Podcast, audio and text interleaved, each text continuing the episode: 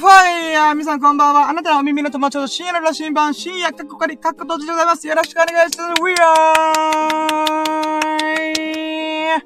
はい、ということで始まりました。ラッキーラジでございます。よろしくお願いします。深夜の羅針盤こと、深夜、深夜、過去仮、過去閉じがお送りさせていただきます。えー、皆さんいかがお過ごしでしょうか？こんばんは、おばんどすーということで、Good midnight. まあ、アーカイブの方はね、Good morning, and good, good evening, and good night ということでね、うん、皆さん、今日もよろしくお願いしますイェーイということで、現在がね、2022年の3月16日、えー、3時ぴったり、3時朝でございます。皆さん、本当にね、こんな時間に聞いてる人いないとは思うんですけどね、アーカイブで聞いてくれた方、本当にありがとうございます。はい、ということでね、今ね、で今日ね、もう感情の起伏が激しい一日でした。うーん。もうなんかね、極楽浄土へレッツゴーみたいな、ふわんっていう風に、こう、高速上昇した後に、ドーンってこの地獄にもう真っ逆さまに落ちるような、うん、出来事があったんだよね。つまりもう、上と下のこの乱高下、ジェットコースターかな？今日一日と思った。うん。俺の人生もまあなかなかのジェットコースターだけど、まさか一日単位でね、ジェットコースターみたいな一日があるんだと。私はびっくりした。うーん。でもね、このね、極楽なものはそのままラッキーやったぜって喜びばいいし、またね、この地獄に突き、突き落とす、落ちるような、うん。こう、ガーンって落ちるようなこともね、うん、またこのラッキーラジオ通して転換して、ああ、これまたラッキーなんだよっていう風に思えるようになりたいなと思って。だから今日はね、本当はね、ラッキーラジやるかどうか迷ってたんだよ。うん。これ今日はね、動画の編集作業したから、いやー、これちょっと今日で、い、切りのいいとこまで持ってきたいなーと思ったんだけど、いやー、ちょっとこれ喋りたい。うーん、もう喋りたくてしょうがない。うーん、もうど、もうデトックス。うーん、もういろんなね、この感情の起伏が激し、激、激しすぎたから、もうこれ喋らざるを得ないだろうと思って。うーん、なのでね、もう、ブワーって車走らせて、今日はね、ジョギングは家の周りで、いや、まあ、そう、僕はラキラジやる前にジョギングするんだけど、ジョギングもね、家の周りでやったから、うーん、今日はまあ別にいいっちゃいいかなーと思って、いいや、いいや。こんな感情の起伏の激しい日は喋らなあかんと思って。うん。ということでね、始めております。でね、この毎回、ラキラジのオープニングトーク。まあ今、開始3分くらいかな。うん。で、毎回やってるのね、まずラキラジは何ぞやっていうのを軽く説明しようかなと。まず、ラッキーラジっていうのは、名前の通り、今日のささやかなラッキーを語るラジオっていうことなんだけども、略してラッキーラジーっていう風に言ってます。うん。で、このラッキーラジっていうのは、ひたすら僕が一日で巻き起こったラッキーを、あんなラッキー型な、こんなラッキー型な、っていうことをそれ数えていくだけのラジオです。もう1ラッキー、2ラッキー、3ラッキー、4ラッキー、5ラッキー、イエーふーポーポーポーっていう感じでね。うん。それだけのラジオです。ほんと、ザ・自己満ラジオ。うん、自己満足のためにやってるラジオでございます。なんだけどね、まあ、その中でいろいろコーナーがあって、自分なりラッキーパーセント、1日のラッキーを数値化してみよう、だったりとか、1日に30個、40個、50個ぐらいラッキーラッキーが出て出てくるから、その中でも最優秀ラッキーっていうのを選んでみようとか、もしくは明日のラッキーを掴み取りに行け、ゲッチュしに行け、ゲッチュって懐かしいね、サルゲッチュっつって、うーん、サルゲッチュわかる？あの、僕らの、僕今30代なんだけど、30代のね、多分、小学校、中学校ぐらいの時だったら、あ、あの、サルゲッチュっていうね、プレイステーションのソフト買ったんだよ。うん。ひたすら猿をゲッチュするっていう。うん、シンプル。うん。まあまあ、そんな感じでね、ラッキーをゲッチュしに行こうぜってことで、ラッキーカムトゥルーっていうの。まあこれは後で説明するんだけど、まあそういう企画をちょこちょこね、入れてるわけなんだけど、結局一番大事なのは、僕がラッキーをしたら喋る。うん、喋って発信する。うん、で、みんなに、みんなのこの耳、鼓膜、脳みそに、ガガガガガってこう、僕のラッキーがね、こう伝わってほしいなと、うん、思って喋っております。うん。で、僕のこのね、いやー今日こんなラッキーがあったんですよ。なーにーっていう感じで、うん、みんなにね、こう聞いてもらってね、この喜びのね、こう、なんだろう。バイブレーション。喜びのバイブレーションを伝えて、こう、心の喜びをね、こう、共鳴させたいなと、うん、思っております。だいぶ、なんかスピリチュアル的な感じで頭ぶっ飛んでるけどね。うん、でもそういうバイブレーション伝わると思ってない。喜びのバイブレーションってね、伝わると僕は思ってんだ。うん。だからまあそういう感じでラッキーラジやってますよと。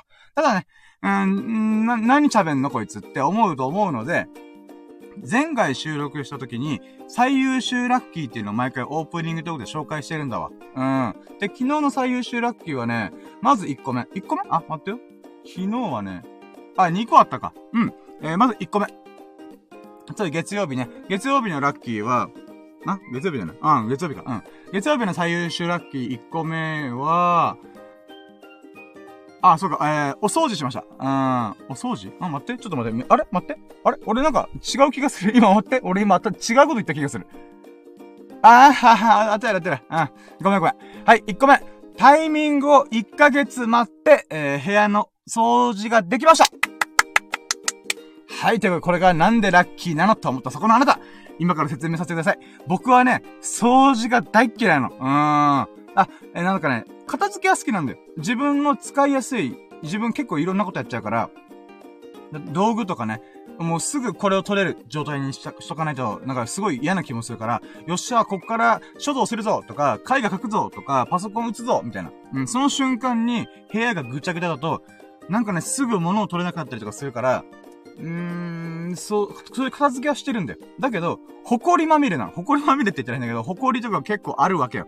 なんだけど、うん、せ、先月ぐらいから、いや、掃除しなきゃなーっていうのをね、すごい考えてて、えー、どうしよっかなーと思ったんだけど、基本的に僕はね、こう、感情の生き物、エモーショナルな生き物だから、こうね、気が乗らないとやらないんだよね。やらざるを得ない、やらないといけないとは思いつつ、あー、埃溜まってんなー、みたいな。うーん。まあ、思いつつ、のらりくらい過ごしたわけですよ。で、その瞬間にね、あ、今日、昨日ね、昨日はね、動画の編集やろうと思っちゃ、やってたんだけど、うーん、掃除したいと思って、急にね、もうテスト勉強の前にさ、うーん、部屋の片付けと机の片付けしたくなるじゃん。あの感じで急に、部屋の掃除したーいと思って。うん。なので部屋の掃除をしました。でもね、ほんと1ヶ月前からずっと掃除しなきゃなと思ったから、やっとこのタイミング来たかと。掃除したいという感情が湧き上がる瞬間にね、うん。来たと思って。うーん、来たこれと思って。うん。なのでそれをやりました。うーん。でね、まあ、それでいろいろ思うこととか気づくことまたいっぱいあったんだけど、まあ、それ昨日でいろいろ喋ったので、今回割愛するんだけど、まあ、とりあえずね、掃除ができてよかったーと、すっきりしたよ、ほんと。うーん。んで、2個目。2個目がね、えー、っとね、月曜日、あ、そっか、そうそう、そう。あのね、我らがラキラジにはね、リスナーさんがちらほらちらほらいらっしゃいまして、僕はリスナーさんのことを神々と呼んでるんですよ。あありがとうございます。もう神のお告げ、ふわーみたいな。女神の祝福、ふわーみたいな。うん。まあそういう風にやってるんだわ。うん。なんかさ、このオードリーの、オードリーという芸人さんの、あ、芸人さんっていうか、コンビさんか。ね、漫才さんか。うんまあ、いや、まあ、とりあえず、オードリーという芸人さんいるじゃんで、その中で、この、あ、その人たちが、オールナイトニッポン。っていうラジオ番組の中で、このリスナーさんのことをリトルトゥースって呼んでるんで、もう僕もそれに習おうと思って。うーん、なのでね、基本的には、ラキラジの神々、うーん、と僕は呼んでるんだけど、うん、まあ、でも、毎回毎回この説明してる。定着しないよねーと思って、神々だけじゃわかんねえよみたいな、な、なるなーと思って、毎回この説明を、うん、で文章で書くときは、え、神々、カッコリスナー、カッコ閉じ、みたいな、うーん。まあそんなことでやってんだけど、まあそのね、えー、ラキラジにちょこちょこ来てくれる、あ、ちょこちょこ降臨してくれる、あの、神様がいるわけだ。うん。で、その神様っていうのが、ミココさんなんで。うん。だからね、この、いろいろ僕にこう、問いかけをしてくれて、多文字答させてくれて、あ、そうか、こうしよう、ああしようっていう風に、なんていうかな、背中を押してくれる女神様がいるわけだ。うん。で、その人が、僕の YouTube の動画、自己紹介動画を見てコメントくれたんだよ。もうこれが2個目の最初期。で、これね、僕がすっかり忘れてて、あのね、YouTube は2年前に1ヶ月だけやって挫折して、もう1回いつかリベンジするぞ、再始動するぞ、リスタートするぞ、リニューアルするぞ、みたいな。で、なってたんだけど、設定そのままだったんだよ。で、その設定のまま、今今回急にとりあえず動画上げろうわーっていう風に3月9日サンキューの日に上げたんだよ。で、そのサンキューの日に上げた時の動画が自己紹介動画なんだけど、この自己紹介動画の設定って、2年前にやった時の設定をそのまま吹き継いでんだよ。つまりね、2年前の設定何があったかというと、コメントを承認しないと、こう、見れない状態を作ってたんだよね。うーん。まあちょっとね、これは2年前のやり方がちょっと、変だったから、まあ変築になったからしょうがないんだけど、その設定をそのままやっちゃったせいで、あれ？待って？コメント来てるじゃんっていうのを今更気づいたんだよ、その時に月曜日にね。ああ、やばいやばいと思って。だから、みここさんのこのコメントを承認して、ハートマークといいねをして、ありがとうございますみたいな。うーん。で、それがね、ああ、やっちゃったーと思って。うーん。だからもう、その、まあ、みここさんからのコメントもすごい嬉しかったし、僕自身の このコメントの設定が、あれ？待って？と思って。うん。あれこれ近くない？っていうのをね、ちょっとい、思ったっていうね。うん、なので、そっ、えー、なので、昨日の段階で確か設定を切り替えたかな？うん。あーぶねーと思って。うーん。いや、ほんとね、嬉しかったです。コメントいただきありがとうございます。マジで嬉しかったです。やったーやったやったやったーうーん。いやー、ちょっと、なんかあれだねーと思った。YouTube、新しいチャンネル作った方が早くなかったかなと、ちょっと思ったけど、まあまあでもいいやと思って。うん。まあ、とりあえず、うん、そんなことがあったのが最優秀ラッキー2個目でございました。うん。まあ、こんな感じでね、ラッキーをひたすら喋る。うーん、ラジオよ。毎回やってます。あ、待って、みここさん降臨してくれてんじゃん。やったー待って、嘘マジで。え、やった。お、泣き笑いの絵文字。やったー女神、こ、女神、降臨、ドドンみたいな。うーん。えー、みここさんが設定確認できてよかった。いや、ほんとそうなんですよ。うわーと思って。うーん。いや、もう、これからはね、もうコメント書かれたらすぐポーンって、こう、はし、えー、なんか表示されるようになってると思うんで、いやー、あぶねーと思って。いや、ほんと、女神様ありがとうございます。いやー、嬉しかったっす。いや、ほんとねー、コメント嬉しかった。いいふたねるさんもね、コメントしてくれてたんで、ほんと嬉しかった。ありがとうございます、マジで。うーん。いやーね、設定のやつをこう切り替えるの忘れてたーっていうのはね、私はちょっと、うん、まあまあでも、うん、ちゃんとな、直したんで今回は。うーん。ふぅ、ハプねーと思って。まあこれがね、ラッキーラジ、前回収録した時の最優秀ラッキー2個でございました。うん。で、今日もね、まあ、ちょっと冒頭にも言ったけど、情緒不安定な、なるような感情の起伏が激しいことが今日、もう極楽ちょっとレッツゴー、アンド地獄の底へレッツゴーの、うーん、一日を過ごしたので、ちょっとね、本当は動画の編集しようかな、ラッキーラジ明日にやろうかなと思ったけど、うん、もう喋りたいと思って。うーん、おー僕、この感情の起伏をデトックスしないとやってられんと思って、うーん、今日もまたラッキーラジやろうかなと思いました。はい。ちょっと、み、いや、ちょっと行きましょうかね。えー、水飲みます。うん。ああ、お水美味しいね。うん。ふぅや、ふぅや。よし、行きますやろうとも、準備はいいかよーそろー深夜のシンバプレゼンツ深夜のジャンコンパス今日のささやかなラッキーを語るラジオ、略してラッキーラジ Here we go!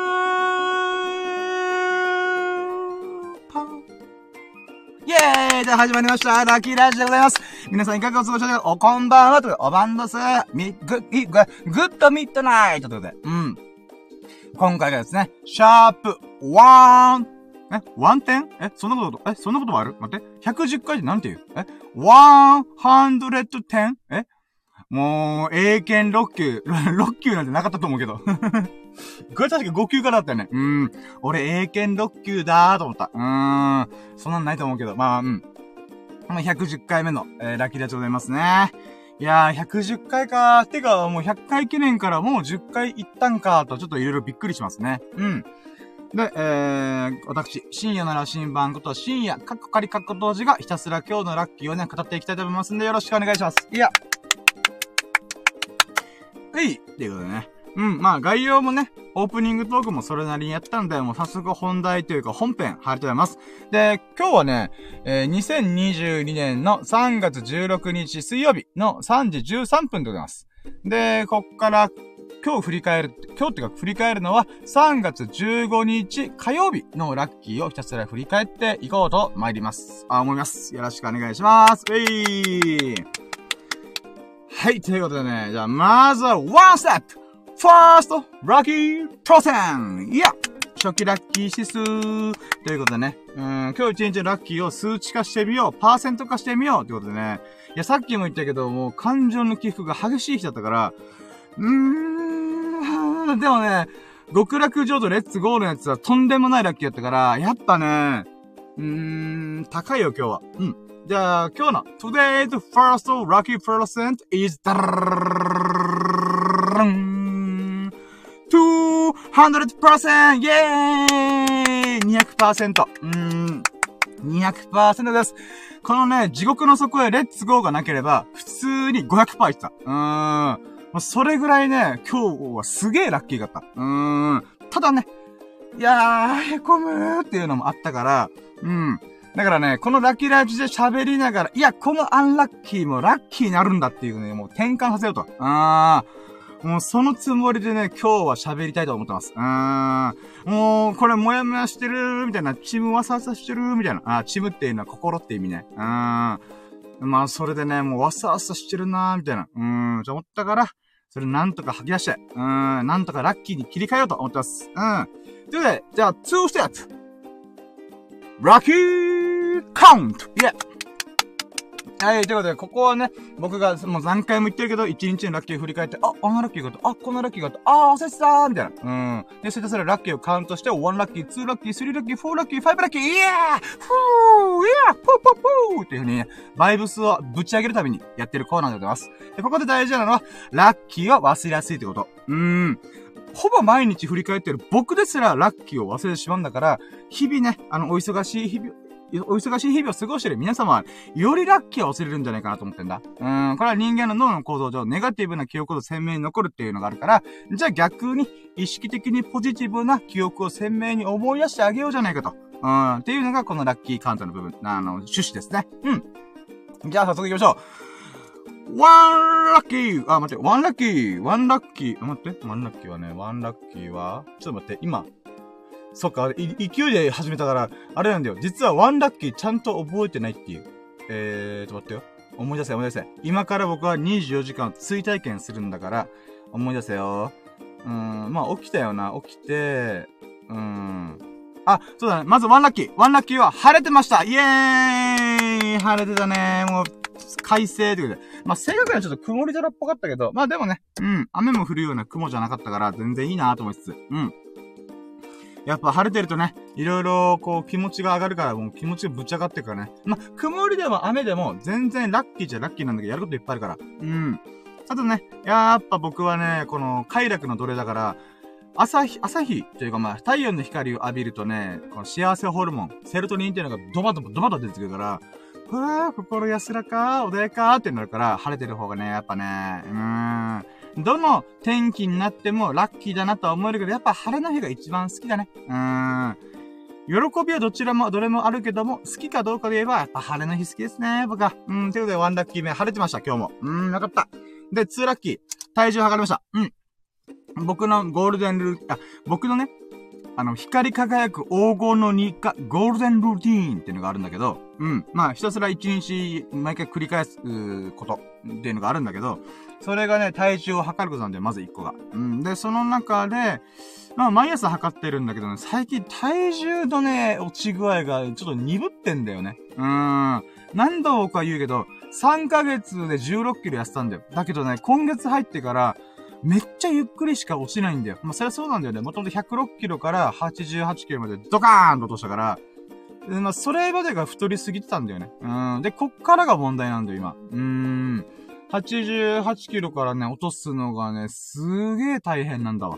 うーん。で、まあ、昨日の体重が87.4キロだったんだけど、今日の体重、87.5キロでした。これが2ラッキー。へこむ。でもラッキー。うーん。まあ、0.1キロ増えてるんだけど、しかも体脂肪も増えてるっていうね。うん、昨日はね、87.4キロで、体脂肪が23.4%だったかな。うん。なんだけど、今回は87.5キロで、確か体脂肪率が25%って、あ、増えとるやないかいと思って。うん。まあ、へこんだよね。まあ、でもね、しょうがないなーとりあえず。うん。で、アンドね、こう、なんつうんだろうな。停滞期に入ったな、完璧にって思った、改めて。まあこれはね、ちょっといくつか理由があって、まずは僕が太りすぎてるから、こう、ガツンとダイエットが成功してるっていう側面あるんだけど、やっぱね、僕の標準体重が75キロ、あ、まあ、68キロから75キロの間だから、そっからまあ、十何キロ分しか、なんていうか差がないんだよね。だから、やっぱ一般の人にちょっと近い状態でダイエットの苦労がね、今始まってるんだよね。うん。で、それと、あと筋トレも始めたんだよ。うん。やっぱ僕の目、最終目標は体力つけてスケボーを乗るためっていう、乗りたいからってことで代打始めたんだけど、そのためには筋力も多少必要なんだよね。うーん、柔軟性とかも。なので、まあ、筋トレもすっかーと思って80キロ。80キロ台、まあ90キロ切ったんで、そういう風にトレーニングし始めたんだよね。で、そしたらやっぱね、そういうのって、体重が、体重の減りがね、鈍くなるんだよ。なんでかっていうと、脂肪よりも筋肉の方が重いから、筋トレとかそういうトレーニングしてると必然と、まあ、脂肪も燃焼するんだけど、それが生まれ変わって筋肉になりますと。で、筋肉になったらやっぱ重いから、結局体重の減りがね、ドカーンって落ちないんだよね。うーん。で、あと三つ目。三つ目はね、これダイエットの本っていうか筋トレの本かななんかね、この、読んでて、あー、やっぱあるんだな、そういうのと思ったのが、人間の体って、なんていう、感性の法則みたいなのがあるらしくて、感性の法則っていうのはよく理科の物理の授業とかであるじゃんこう、ボールをポーンって、あ、ボールをポンと置いたら止まってんじゃん。で、止まってるものをコツンと置いて、動かし始めると動き続けると。で、摩擦、ええー、机とボールの間の摩擦がなければ、このボールっていうのは基本的には永遠に続くんだよ。パーンってその進んでいくんだよね。あ、嘘宇宙で考える。宇宙で銃弾撃ったらどうなるか。うん。宇宙で、このピストルの弾をパーンって撃ったら、ピストルの弾は、どこ、どこまでも、プワーってこう進んでいくんだよ。突き抜けていくんだよ。もう、重力がかからない限りは、ずーっとまっすぐ行くんだよ。うん。宇宙の果てまでレッツゴーってなるんだよね。うん。で、ちなみに、人間の体、そのピストル撃った人も、無限の彼方へレッツゴーなんだけど、うん。まあそういう風に感染の法則っていうのは、えー、動いてないものは基本動かない。で、動き始めたものは基本動き続けるっていうものがあるんだよ。うん。で、それに、それに似たのが人間の体にもあるんだって。どういうことかというと、それがスランプとか停滞期っていうのがあるんだよね。人間の体っていうのは基本的にはやっぱ餓死しないようにっていう風に考えるのが標準の装備なんだよ。標準の能力か。うん。んで、このよくスランプと体重の減りが鈍ったなーっていうか筋トレもどんなに筋トレしてもあんまこう、効果がないなーっていう時っていうのは、体が元々の状態を記憶してるから、それを、それを維持しようとしてるらしいんだよ。うん。つまり僕は106キロの体重っていうのをずーっと数年間、まあ100、100キロ以上の体重数年間やってたから、その状態っていうのをずっと体が記憶してんだよ。で、体の細胞が生まれ変わるのって本当に半年ぐらいかかるんだよ。うん。だから、僕3ヶ月でやってたのかま、よかったんだけど、問題こっからなんだよね。うーん。もうなんとかお前100キロに戻れやみたいな。100キロがお前のデフォルト、標準だろみたいな感じで押しこ、押しの、戻そうとしてんだよね。うーん。それと帳尻があったっていうのが今の状況なんだよね。だから停滞期だよね。うーん。なるほど、人間の体も感性の法則みたいなのがあるんだなーとか思いつつ。うーん。逆に言えば、太りやすい、太るのは簡単だけどなと僕は思ったけどね。うーん。なんで？とで。痩せてる状態を保ってくれよとは思うけど、うーん、太っちゃうねうーん。逆感染の法則はないんかいとはちょっと思ったけど、うーん。だから太ることよりもスランプあってほしいなーと思いつつ、うーん。まあそんなことは思いながらね、いや、いつかね、この停滞期をなんとか乗り越えようと思って。うーん。とりあえずもう変わらず、いつも通り5キロジョギングして、筋トレして、まあ、準備運動とかして、エクササイズもして、うん、1時間半ぐらいかな。うん、運動に費やすってことは、基本的には変えないように頑張ろうかなと思いましたね。うん。これが2ラッキーです。体重が。えー、か、あんま変わらなかった。むしろ増えてた。うん。あ、今3ラッキーだっけ？あれ？待ってよ。晴れてました。体重測りました。あ、俺カウントミスしてる。あ、じゃあ次3ラッキー。3ラッキーはね、体重測りました。で、その後に、ああ、顔洗ったのか。うん。顔洗って、入れ歯ぶち込んで、スキンケアして、あー、そうだね。スリーラッキーはね、僕は髭剃るときタイミングちょっと見計らってるんだ。毎日24時間ごとに1回剃るじゃなくて、このね、お肌の調子がね、気になってたってさ、スキンケアしてるから。で、やっぱ髭剃りで、こう、ブイーン、シュッシュッシュッシュってこう剃るときっていうのは、肌にダメージすげえんよ。うーん。な、で、あと、うん、僕はスキンヘッドだから、よりね、この一般の男性よりも、これ髭剃りの耐久度が、ね、著しく下げ、下がるんだよ。だからね、頑張っても2週間ぐらいなんだよね。うん。で、なんでこの話をしたかと、スリラッキー。髭剃りが、半月持ってますやったー半月。あー、15日ぐらいこの持ってるんだよね。確か髭剃りは前回交換したのは、確か2月の終わりだったかな ?3 月の頭だった。ま、うん。なので、半月はずーっとこの今使ってる髭剃りの替え刃を、替え刃をそのまま使ってる。うーん。だからね、毎回毎回こう、なんだろうな。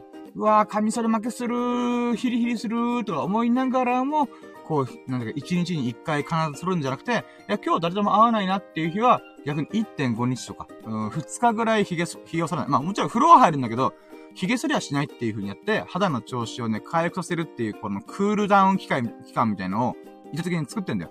で、その結果ね、ゆっくりとね、この髪剃り、髭剃りの、この耐久日数が増えてる。うーん。このね、もともとはね、一週間で交代するぐらいの勢いじゃないと、マジで使い物にならなかったんだ。もう指ったーと思うぐらい。うん。で、シェーバークリーナーっていうのを買って、まあ、ゴシゴシして汚れ落とすみたいな。うん。で、それで、やっと倍になったの。2週間くらい持つみたいになったんだけど、半月超えるのは結構むずいなーと思ったんだけど、まあ、今回ね、半月持ったよ。あー、やったね。これが3ラッキー。イェーイ。はい、ということで、じゃあ、その後3、え？?3 ラッキー、4ラッキーか。4ラッキー、まあ、スキンケアして、えー、その後はあ、そうか、洗濯物しました。うん、やったね、洗濯物。したよ、やったねー。イェイ、これが4ラッキー。もうね、さっき1ラッキー目で晴れてるって言ったけどさ、やっぱ晴れてる日は洗濯日和だよね、ほんと。うん。で、僕にとって洗濯物っていうのは、趣味うーん。みんなよく映画鑑賞、音楽鑑賞、読書とか書くでしょ？うーん。私にとって選択すること。うん、まさに趣味と思って。うん、僕趣味いっぱいあるんだよ、本当に。うん。なん、なん、ま、なんでもとやるなるべくね、いろんなことを楽しめるような人でありたいなと思ってるから、うん、洗濯物楽しいね。うん、どうやったら早く買うかなとかいうのを考えるのがね、好きなんだよね、なぜか。うーん。まあ、フォーラッキー洗濯機を回して、洗濯物を干すと。うん。で、その洗濯機を回してる間、いろいろやることがあるので、まず、まあ、まあ、もともと干した洗濯を取り込んだりとか、あとは、ファイブラッキー。ストレッチしました。うん。イェーイ、ストレッチ。えー、僕のゴールデンルーティンの1個がそれなんですよね。うん。まあ、洗濯物とか皿洗いも含まれるんだけど、うん。とりあえずはね、このストレッチを朝やるっていうのが結構大事なんよ。うん。で、ストレッチを5分だけでもいいからね、この日の光を浴びながらやるっていうのをね、なるべくしてるんだよ。で、これがね、やっぱ体の調子変わる、マジで。うん。まあ、なんでかっていうとね、まあ、さっき言ったけど、太陽の光を浴びてるセロトニンっていう幸せホルモンがドバドバ出てくる出てくるから、安らかな、穏やかな気持ちになりやすいと。うん。で、プラスアルファ、準備運動とかストレッチをすると、5分でもいいから、5分10分でもいいからやると、何が起きるかというと、ドーパミンが出始めるんだよ。で、ドーパミンっていうのはやる気のホルモンだよね。うーん、楽しいとか、ふわー気持ちいいみたいな。うん。っていうものを、は、うん、うん、そういう風に感じることができるホルモンが出始めるんだよ。だからね、毎回言ってる、毎回っていうかちょこちょこ言ってるけど、朝さ、おじいちゃんおばあちゃん散歩してんじゃん。あれマジで理にかなってんだよ。うーん。この朝日が上がってきた瞬間に、このセロトニンとか、こう、なんか取り込みながら、取り込みっていうかまあ、セロトニンをこの脳内ホルモンでね、ドバドバドバドバ湧き湧き上がらせ、湧き上がらせながら、ドーパミンも湧き上がらせる。うーん。だからね、それで似たようなことで僕もストレッチしました。これが4ラッキーですね。あ、4ラッキーじゃねえ。5ラッキーか。うん。で、6ラッキー。まあ、洗濯物干して、その後何したっけ？あ、そうだ !LINE 確認したんだ。うん。で、いい服チャンネルさんっていう、このリスナーさん、まあ、神々。えー、あ、お、あ、ん？女神様の逆ってなんていうの？断人？断人ってのは聞いたことないね。なんだろう？まあ、神様がおるんだわ。うん。で、このいい服チャネルさんという方から、まあ、LINE が来てたんだよね。うん。で、これが6ラッキーで、その LINE で、僕のね、Facebook とも繋がったので、その Facebook で投稿した昔のやつを見てくれたらしいんだよね。うーん。そうなんだよなこのイーフチャネルさんほんといい人なんだよね。うん。で、そのイフチャンネルさんとはね、ほんと僕、リアルに会ったことないんだけども、こう、LINE とかね、SNS 通して、ラキラジオ通して、交流できてるからびっくりするなーみたいな。うん。だって僕人見知りコミュ障ネクラのネガティブ3拍子持ってるはずの人間なのに、えー、すごーいと思う。うん、俺、赤の他、赤の他人でいいか、まあ、うん。リアルに会ったことのない人とコミュニケーションしとると思いながら。うん。で、今回ね、その、Facebook 繋がりましたと。で、それで過去の投稿見ました。で、その時にね、この書いてたやつが、あ、道理で喋りが上手いわけだと分かりました。納得しました。え、なんだろうと思ったら、僕がね、大昔、2年前、1年前ぐらいに、このローカルの、うん、地元のね、このコミュニティラジオっていうのに出演したことがあるんだよ。で、それを見て、あ、だから、ラジオ、ラジオ出演経験があるから、こんなに喋りが上手いんですね。納得しましたって LINE が来たんだよ。え？と思って。あ、あ、あ、そっか、Facebook でそういえば上げたよ、そういうのと思って。うん。で、これでね、まあその時、あ、ありがとうございます、嬉しいですっていう風にコメント書いたんだけど、これね、ちょっと説明するのがね、難しくて、あー、まあ、なんだろう、喋りが上手いって言われたことは、とっても嬉しい。マジで。え、そうなの？嬉しい、嬉しい、嬉しいと思って。うん。僕やっぱね、面白い喋り、上手い喋り、役立つような喋りっていうのができないから、ひたすらパッション、全身全霊、全力、全軍全身で喋る。喋り続ける。で、ふた、あ、まあ、うん。この感情を震わせながら喋って、聞いてる人の感情を揺さぶりたいって思ってるスタイルをやってるんだけど、あのね、やっぱ自分自身ね、やっぱ喋りは下手だよな、うーんとかえーとか言っちゃうんだよなっていうものはあるんだけど、まあ僕にはもうこれしかできないからやるわっていうことやってるんだけど、そん中でいい服チャンネルさんが、だから喋りが上手いんですねって言われたのはとっても嬉しかった。ああ、そうなんですかそう思ってくれてるのありがとうと思って。僕は言葉を学、学部通り、学面通りに受け取るんで、うん。嬉しいと思って。うん。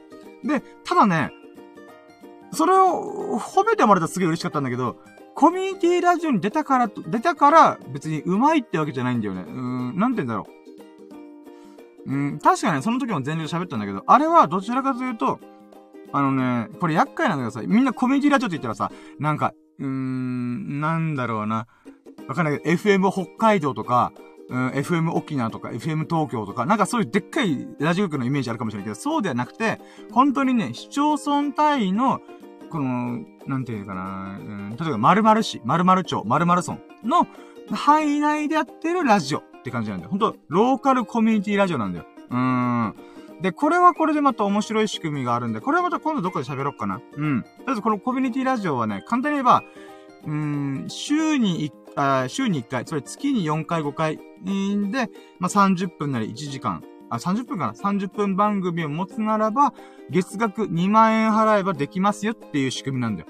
これはね、つまりどういうことかというと、その FM 沖縄、FM 沖縄とか、FM 北海道、FM 東京とか、でっかいラジオ局っていうのは基本的には広告費でま、なか、賄ってるんだよね。CM とかの企業、えー、企業スポンサード。うん。で、お金を回してるわけなんだけど、もしくは、このラジオのリスナーの、まあ、ファンの方々に対してイベントを立ち上げたりとか、イベントをして、こうグ、グッズを販売したりとか、まあ、そういう風なもので利益を得てるんだよ。で、じゃあ、コミュニティラジオ、地域の、本当もうローカル中のローカル、ローカルインオローカルみたいなところでやってるコミュニティラジオって何かっつうと、みん、なんていうか、うーん、一般の人でも、このスタッフの人が至れり尽くせりの状態でお金を払ったら、やっていいよ、みたいな、うーん、ものなんで。もちろんね、2万円ってすげえ激安なんでね、人件費とか機材費とか考えたら。じゃあその残りのものは何やってるかというと、地域の企業。うん。地域のさ、なんかこう、お弁当屋さんとか、居酒屋さんとか、そういうところからスポンサードしてもらって、少額のね、ちっちゃい金額のものをもらって、かつ、パーソナリティとして経験してみたい、体験してみたいっていう人からもお金をいただいて、なんとかこのラジオ、え、えー、コミュニティラジオを運営してるみたいな感じなんだよ。うん。で、ごめん、話長くなった、これ説明しないとわけわかんないんだろうなとちょっと説明したんだけど、で、その時に、この友人がそのコミュニティラジオ局の番組を持ってたんだよ。うん。で、それにたまたま出演したってだけなんだよね。うん。なのでね、うん、なんだろうな。ラジオで喋るっていうよりは、友人と喋るって感覚で出演したから、なんかね、これでラジオが上手いんですねって、この e フチャンネルさんにね、納得してもらったのね、なんか申し訳ないなと思って。あれはただ単にふざけてるだけなんだけど、ふざけてるっていうかなんだろう。うーん、なんだろう、ほんとね、うーん、むしろ僕としてはラキラジの方が全力で喋ってんだよね。うん。なんだろう、こう聞いてる人になんとかこう、なんだろう、喋りたいし、届けっていう風にやってる思いが強いんだけど、やっぱね、コミュニティラジオのこの番組、友人がやってた番組っていうのは、やっぱ友人の番組だから自分も、うーん、ちょっと控えめなんだよね。うん。なんだろう、こう全力を出し、出したら、こう、なんだろう、友人ちょっと申し訳ないかなとか思ってるんで、なんかね、半分ぐらいのつもりで出してる、出してるっていうか、うん、本当友人だ、喋ってる感じ？でやってたんだよね。うーん。だからね、なんかそれの記憶がフラッシュバックした。あー、なんか申し訳ない？いいチャンネルってすげえ褒めてくれてるんだけど、申し訳ないなーと思って。うーん。で、まあ、とりあえず、その、イフチャンネルさんがこの、お褒めの言葉をいただいたっていうのがシックスラッキーだったかな。うん。あ、待って、何度しさん来てくれて、やったー女神降臨ってことで。うーん。深夜さん、ペコリンちゃん、ペコリンちゃんえー、猫、猫に起こされました。寝ながら聞かせてください。み、あ、みここちゃんと、あー、もう、おこんな時間に聞いてくれるなんて、ほんと、お二方ありがとうございます。いやー、猫飼ってらっしゃるんですね。いいなー、猫ちゃん。僕も猫、猫派、犬派から、えー、強、ね、うん、い、犬派で、犬派の中でも結構強硬派の派閥だったんですけど、そこから私、猫派に、あの、かい、あ、ん？猫派にくら替えしました。うーん。猫ちゃん可愛いね、ほんと。うーん。いつかね、僕も猫飼おうと思って、まあ今はちょっと無理なんだけど、まあ老後にね、ワンちゃんを飼いたいなと思ったんで、うーん、その時に飼うか、もしくは、うーん、まあ、40代とかぐらいの時にちょっと飼いたいかなーってことで。うーん、いいなー、猫ちゃん飼えてるの。はぁ、素晴らしい。うーん。で、えー、待ってよ。今、シックスラッキーやったよねーえ合ってる？シックスラッキーだよね。あ、で、セブンラッキーね、この、コミュニティラジオに出演した時の動画が残ってるんだよね。どういうことかっていうと、そのコミュニティラジオもね、収益するルートを複数作りたいから、この、まあ、さっき言った地元の企業の、ほんとちっちゃい小売店とかのスポンサードと、あ、あ、えー、地元の、そのちっちゃい企業のスポンサード、アンド、出演したいっていう一般人の方々の体金額、プラス、YouTube の収益っていうものとかを組み込んでるんだよね。うん。なので、YouTube に同時収録してるんで、このラジオの様子を。うん。で、もっとツイキャスとかでも確かやってた気がする。うん、そういう風にね、確かね、なんだっけな、マルチ配信だったかななんかそういうのやってたんだよね。なので、その YouTube の動画リンクを Facebook に貼ってたのを、いい服チャンネルさんが見てくれてたんだよね。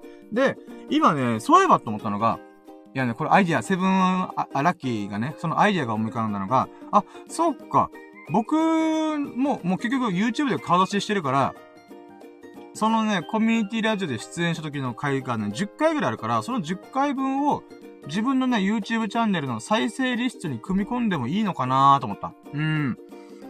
まあ、今の動画をね、10本ぐらい作ってからそれやろうかなと思ってるんだけど、うん。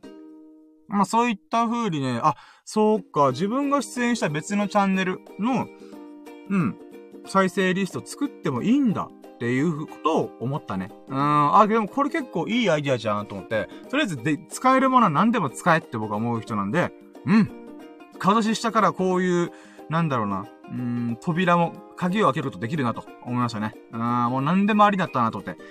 うん、そういった意味ではね、ほんとね、顔出しするのちょっと怖いな、リスクあるなとは思ったけども、フリーダムなるね。うん、ほんと自由と責任が伴うけども。うん、炎上したら怖い。まず炎上するまでの影響力を持たないと話にならないけど、と思いながら。うん。まあ、セブンラッキー、その、えー、コミュニティラジオの出演会っていうのを再生リストに組み込めばいいんじゃんっていうラッキーですね。で、8ラッキー。その流れで、なんかあったかな？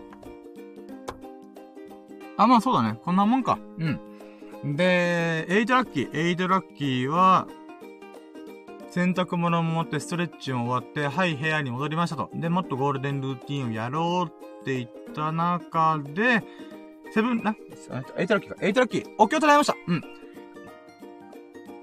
ぶ、あまあ、僕は仏教が趣味なので、お経を唱えました。これが eight lucky。で、今回はね、がっつり1時間ちょっとぐらい唱えたんだよね。うーん。で、そのお経を唱えていく中で僕は毎回言ってるけども暇ないよ、本当に。うん、覚えてるから、うーん、暇だなーと思うから、うん。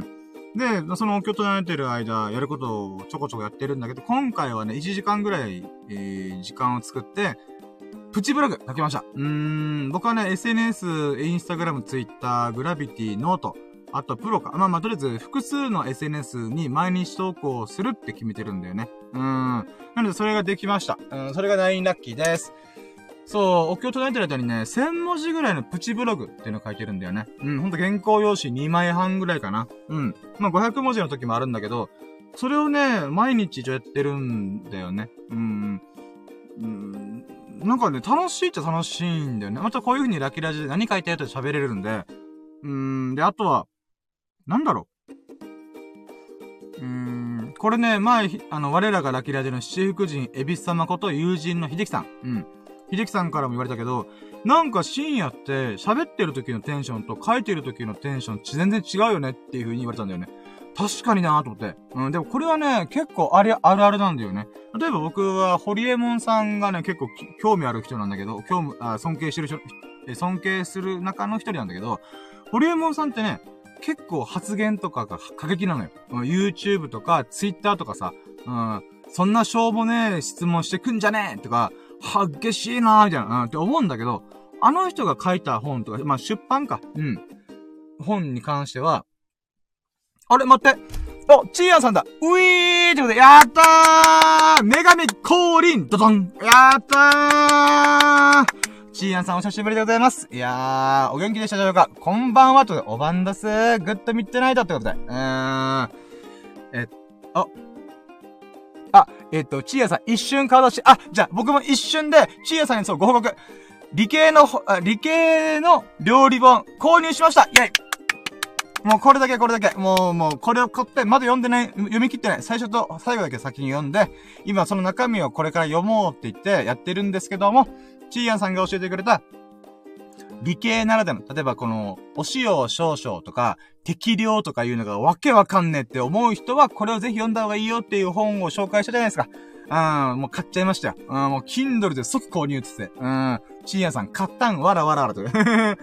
もうね、本当はね、ちょっと1500円ぐらいだったかな ?1300 円ぐらいするんで、あ、ちょっと今きついかもーと思ったんですけど、チーヤンさんに教えてもらって、翌日か、うん、2日後にちゃんとチェックしたら、あれ？半額セールしてると思って、半額、正確には、1回1300円払うんだけど、Amazon のポイントで半額分50%、650円分ぐらいのポイントがバックするってことで、あ、実質半額じゃん、これって思ったんで、あ、じゃあもうこれはやっぱ、ラッキーがこう、吸ってんなと、ダイソンを超える吸引力で今、ラッキーを、吸ってんなと思って。うん。なので、もう買うしかないと思って。うん。買っちゃいました。うん。んで、まあ、まだ読み切ってないんで、また感想ちょっとまともに言えないんですけども、うーん。面白い本ですね。ほんと。うーん。あとね、この作者の人の気持ちがちょっとわかるなと思って。うん。基本料理マジでしないとか、コンビニ弁当万歳みたいな。ビバコンビニ弁当っていう考えの僕からすると、あー、なるほどな確かにな料理するきっかけがあったらそこからやり始めて楽しくなるっていうパターンあるよなっていうふうにね、ちょっと思いました。うーん。なのでね、非常に参考になる本をね、教えていただきありがとうございます。いや、そう。だから、チーヤさんが今度した時には、まだ読み切ってないんですけど、買っちゃいましたっていうのをね、言おうと思ってました。うーん。で、一瞬だけ顔出しってことだったので、あの、まあ、とりあえず僕もコンパクトにこれだけポンって、こう、送り返したいなと思ったんで、うん。えーと、チアさん。まあ、いつか気が向いた時にでも料理に役立ててって、ああ、もうありがとうございます。とりあえず僕は冒頭に書かれてた牛丼作ります。牛丼が一番、こう、なんていうか料理の色はが入っているってことだったんで。うーん。本当にありがとうございます。あ、コメントもありがとうございます。あ、いや、もう本当ありがとうございます。いや、お忙しい中、顔出してくれてありがとうございます。嬉しいです。いやー、うれぴー嬉しい いやー。あ、で、今、どこまでラッキー言ったんだっけ？ちょっと待ってよ。あれ ?9 ラッキーまで言って、9ラッキー何言ってたっけ俺？あ、そうか。ブログ書いたんだ。そうそうそう。ブログを書いて、そう、確か9ラッキーが毎日投稿したよーっていうことだったかな。うん。で、僕はお経を唱えながらブログを書くっていうのをし、あ、うーん、まあ、暇、暇つぶして変だな。暇なんでやってるんですよね。で、いつもはね、夜遅くとかに書いてたんだけど、今日はね、夜は編集作業、動画の編集をしたいってことだったんで、この YouTube の動画をね、編集するのすげえ大変だから、夜の時間をもう全部それにベットしようと思ったんで、このゴールデンルーティン、必ず毎日やることを、もう前半で早く終わらそうと思ってたんですよね。うん。で、プチブログを書きました。で、今回のて、今回のテーマ、テン、テンラッキー。はい、テンラッキーっていうのが、あ、待って、テンラッキーが、えー、ゾロ目の数字とシンクロニシ、あ、違う、ゾロ目の数字と意味のある偶然、あ、意味ある偶然だったかな？うん、まあ、シンクロニシティってやつね。うん、で、僕はこのラジオでね、もう何度も喋ってて大変申し訳ないんですけど、なんかね、最近ゾロ目の数字を2、3週間前からマジで1日1回見てんの。1日1回以上見てんの。うーん。でね、最近はそれを意識し始めて、あー、ゾロ目の数字怖いと思ってから、うん、ゾロ目の数字見ないとなんか僕の中で、えー、なんかこう、ラッキーなビッグウェーブに乗り損ねてるのかなと思うぐらい、ちょっとね、脅迫感、脅迫観念が出てきてるんだけど、まあそれもまた昨日喋ったんだけど、えっとね、その中で、まあ、ゾロ目の数字って何なんだろうこれって、と思って。本当にね、2、3週間前から、あれ ?2 時22分。あれ ?3 時30分。あれ？この、なんて、ジョギングしてる中で、今見た？もうびっくりしたよ。4時よ、あ、44分44秒だった。おーもうとっくに過ぎ去ったけど、今ね、え、ごめん、今、ゾロ目の数字の話してから、あれ？待って。今何分だ？と思った瞬間、4、4、4、4。え、マジで？と思った。あ、すげえ。待って、ごめん、ちょっと待って、ちょっと待って。あー、まあ、そう。今みたいに、ゾロ目の数字を、ふん、あれ？あ、みたいな。うーん。っていうのがあるんだよ。うん。でね、このゾロ目の数字って何なのかっていうのを、まあ、調べたんで、ゾロ目、数字、意味みたいな。うん。そしたらね、だいぶ頭ぶっ飛ぶスピリチュアルな、うん、説明のブログが出てきたんで、いっぱい出てきたんだよ。で、僕はスピリチュアルな考え方って、うん、面白いって思うんで、別にね、いや、そんなないじゃんって思わないんだよ。ああ、この考え方面白いなと思ったら、すぐ取り込む人だから、はあ、なるほど、なるほど、と思って。で、今回書いた記事っていうのが、そのゾロ目の数字をマジでなぜか見る。うん、っていうものを調べた結果、シンクロニシティっていう言葉に行き着いたんだよ。シンクロニシティの意味のある偶然、もしくは必然的な偶然。うん。で、僕はね、最近マジでついてんだよ。ああ、ありがたいことにね、もうラッキーをさっきも言ったけど、第3の吸引力を超える吸引力で、はぁ、って吸ってんだよ。うーん。だから今日もね、ミココさん来てくれし、ナンドシーさん来てくれし、チーヤンさん、もう三大女神がパンパンパンパンってもう降臨、ドドンみたいな。うーん。あれ、ここは神々の楽園かなって一瞬思ったけど、うん。で、まあ、その、なんていうか、ラッキーもあるし、他にもこうね、さっき言ったこの理系、理系ならではの料理本みたいなものもチーヤンさんからちょっと、ああ、面白いと思って、ポンって押してみたら、あれ？半額整理してんじゃん。買っちゃえっていうね。ラッキー1300円のところが650円だみたいな。うん。ラッキーが連鎖してんなーっていうね。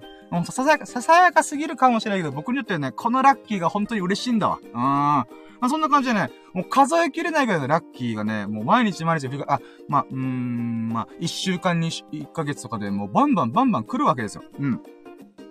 でね、あ、ちょっと待って、今ちょっと口がパサパサ。ちょっと待って、水飲む。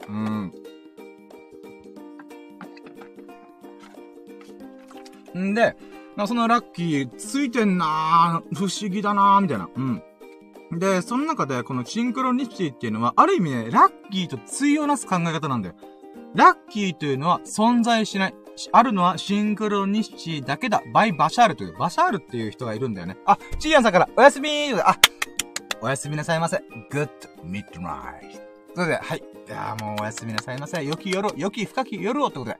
いやー、ありがとうございます。嬉しいねー。いやー、チーヤンさん、降臨ってことで。うーん、嬉しかった。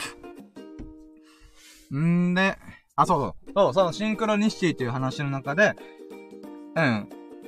ラッキーは、僕はずっとラッキー、ラッキー、ラッキーキーって言ってるんだけど、それに強なすがシンクロニシティなんで、シンクロニシティは、意味のある偶然、もしくは必然的な偶然。だから、これは偶然、たまたまっぽいけども、ある状態の人にとっては自分の望みが叶う、うーん、ラッラッキー、たまたま、偶然がどんどんどんどん巻き起こってくるみたいな。うん。だから僕のラッキーの考え方でやっぱ、なん、なんか知らんけど、ラッキーがこう降り注いできた、やったーみたいな、ってなるんだけど、シンクロニシティの場合は、えー、自分でこれが、よ、これがやりたいんだっていう風に邁進したら、たまたまいろんな人の助けを得たりとか、タイミングがバッチリやって、その夢が叶う、みたいな。うーん。だから似てるんだけど、ちょっと微妙に違うみたいな感じなんだよね。うん。なるほどと思って。ただね、そのシンクロニシティも面白くて、まあ、こう読み進めていく。まあ、バシャールっていう人がこう読み進め、あか、えー、言ってたんだけど、まあ、とりあえず、あ、待って、ごめん。あ、話してたそうだな。こういうのダメだよな。とりあえず、シンクロニシティの状態に入っている人っていうのは、ゾロ目の数字をめちゃくちゃ見るらしいんだよ。うーん。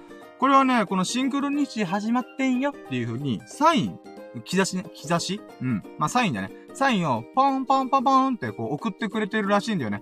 気づけ深夜今お前はラッキーのビッグウェブに乗っかってんだみたいな。うーん。っていうことでね、ポンポンポンポンっていう風にね、うん、発してくれてるんだよ。らしいんだ。うん。で、僕はその考え方すげえ面白いなと思ったんで、よしってことだ。これがね、見れなくなった瞬間は僕は、ラッキーじゃ、ラッキーのこのモードから外れてんだなっても思うから、うん。だからね、シンクロニシティのことをもうちょい深掘ってみたんだよ。そしたら、シンクロニシティを起こすためには、一個だけやればいい。一個だけって言ったら変だけど、とりあえずこれさえやれば、なんとかなるみたいなのがあるんだよ。そのバシャールという人が言い訳ね。それが、ワクワクすることをしなさい。あなたの、あ、人生の目的っていうのは、瞬間瞬間のワクワクすることに取り掛かることなんだよ。っていう風に言うんだよね。で、これがもう全てだっていう風に言うんだよ。うん。いろいろ細かいことはいろいろあるんだけど、基本的には自分が心の底からワクワクすることを取り組んでれば、全て万事 OK みたいな。うん。今全て万事 OK ってさ、頭痛が痛いみたいな文章になったね。ごめん。うーん、万事 OK。うん。万、もう、ワクワクしてる万事 OK っていう言葉言ってたんだよ。へえ、なるほどなと。まあ、昔からね、バシャールのワクワクするっていうのはね、知ってはいたんだけど、あ、そうか、数字のゾロ目見るってことはまたシンクロニシティなのねっていうふうに思ってね。うーん。まあ、そんな感じの内容の記事書いてあるんだよね。なので僕はこのシンクロニシティのビッグウェーブに乗って、サクッとね、もう気軽に、うーん、なんか、自販機でジュースを買うかのごとく、自分の夢をね、叶えたいなと思って。うーん。もうこの流れでね、来い来い来い来い来いと思って。うん。ま、そんなこと書きました。うん。まあ、これが、えー、10? あ ?10 ラッキーやったかなうん。で、11ラッキー。ティッシュがなくなった。あー、鼻が噛めない。まあいいや。しょうがない。ティッシュがどっか行っちゃったなないかなあったー。後部座席に、これもラッキー。ちょっと、ちょっと待ってね。あ、後部座席にティッシュあんじゃん。よかったぶんね。ちょっと待ってね。すいません。水も飲みます。すいません。少々お待ちを。な、そのね、ワクワクするとかシンクロニシティっていうのはね、結構面白い。うん。まあ、もともとがね、このラッキーがどうこうとか、わーわーわーわー言ってるような僕だから、シンクロニシティの考え方なんてもうスーッと入ってくるよね。うーん。まあ、数字のゾロ目見るってことはシンクロニシティとは思ってはいなかったけど、うん。いやー、不思議なもんでございますね。うん。水飲みます。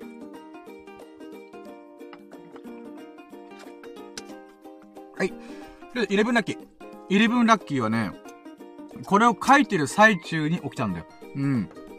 このね、まあ、ブログをまずは僕、インスタグラムで画像を作って、その後にプチブログを1000文字前後ぐらいドカンと書くんだけど、で、今回ね、1400文字ぐらい書いたんだよ。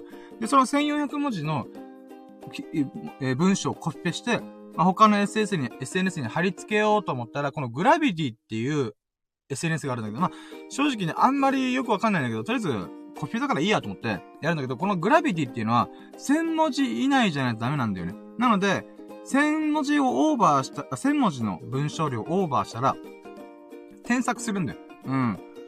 なので、こう、ここの部分は別に端折ってもいいかなっていうのを添削するんだけど、それ1400文字ぐらい、1500文字ぐらいかな。まあ、なので、だいたいね、450文字とか500文字分ぐらいを削らないといけないんだよ。で、削るんで一回、こう、上から順に、ここの部分はいらないな、ペッて消して、ここの部分いらないな、ペッて消して、もしくはここ消して繋げた、繋げる言葉をぶち込んだ方がいいなとか言って、調整していくんだよ。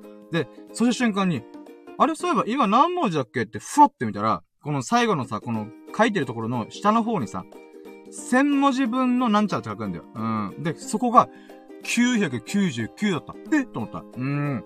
999スラッシュ1000だったわけさ。つまり1000文字中、今999文字目ですよっていうの出てきて、え？と思って。だから1400文字から、ざっと消しまくって、なんだろう、960とか70、80ぐらい行って、ハッシュタグつけるとか、うーん、まあ、文字のつなげとか、つなげ、つながりとかを調整したら、で、今何文字目だったっけ？ふわって見た瞬間に、999! マジかと思って。うーん。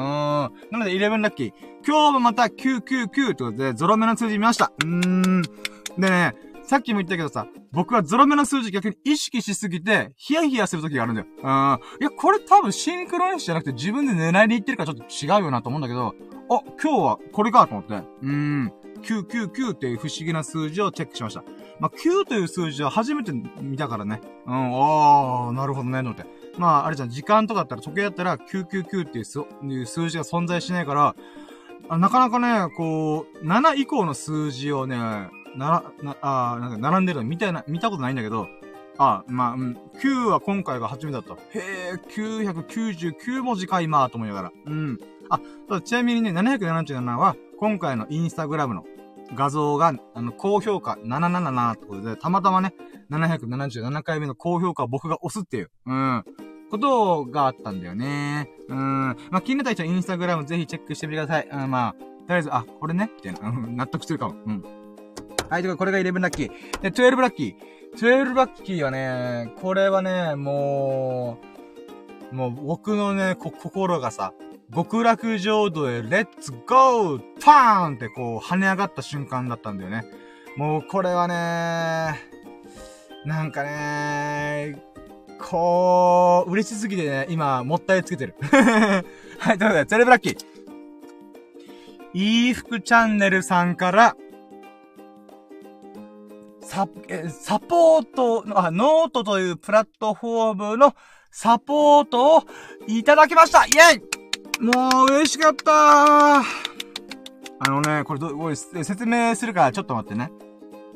まず僕はさっき言った通り、SNS アップするときっていうのは、インスタグラム、ツイッターとか、グラビティとか、 note。まあ、いくつかの SNS でコピーしながら貼ってるんだけど、ノートにアップするんだよ。で、ノートって基本的に僕、通知見てないんだよね。うん、見てないっていうか、えー、なんだろう。うーわ、まあ、そうだね。うん。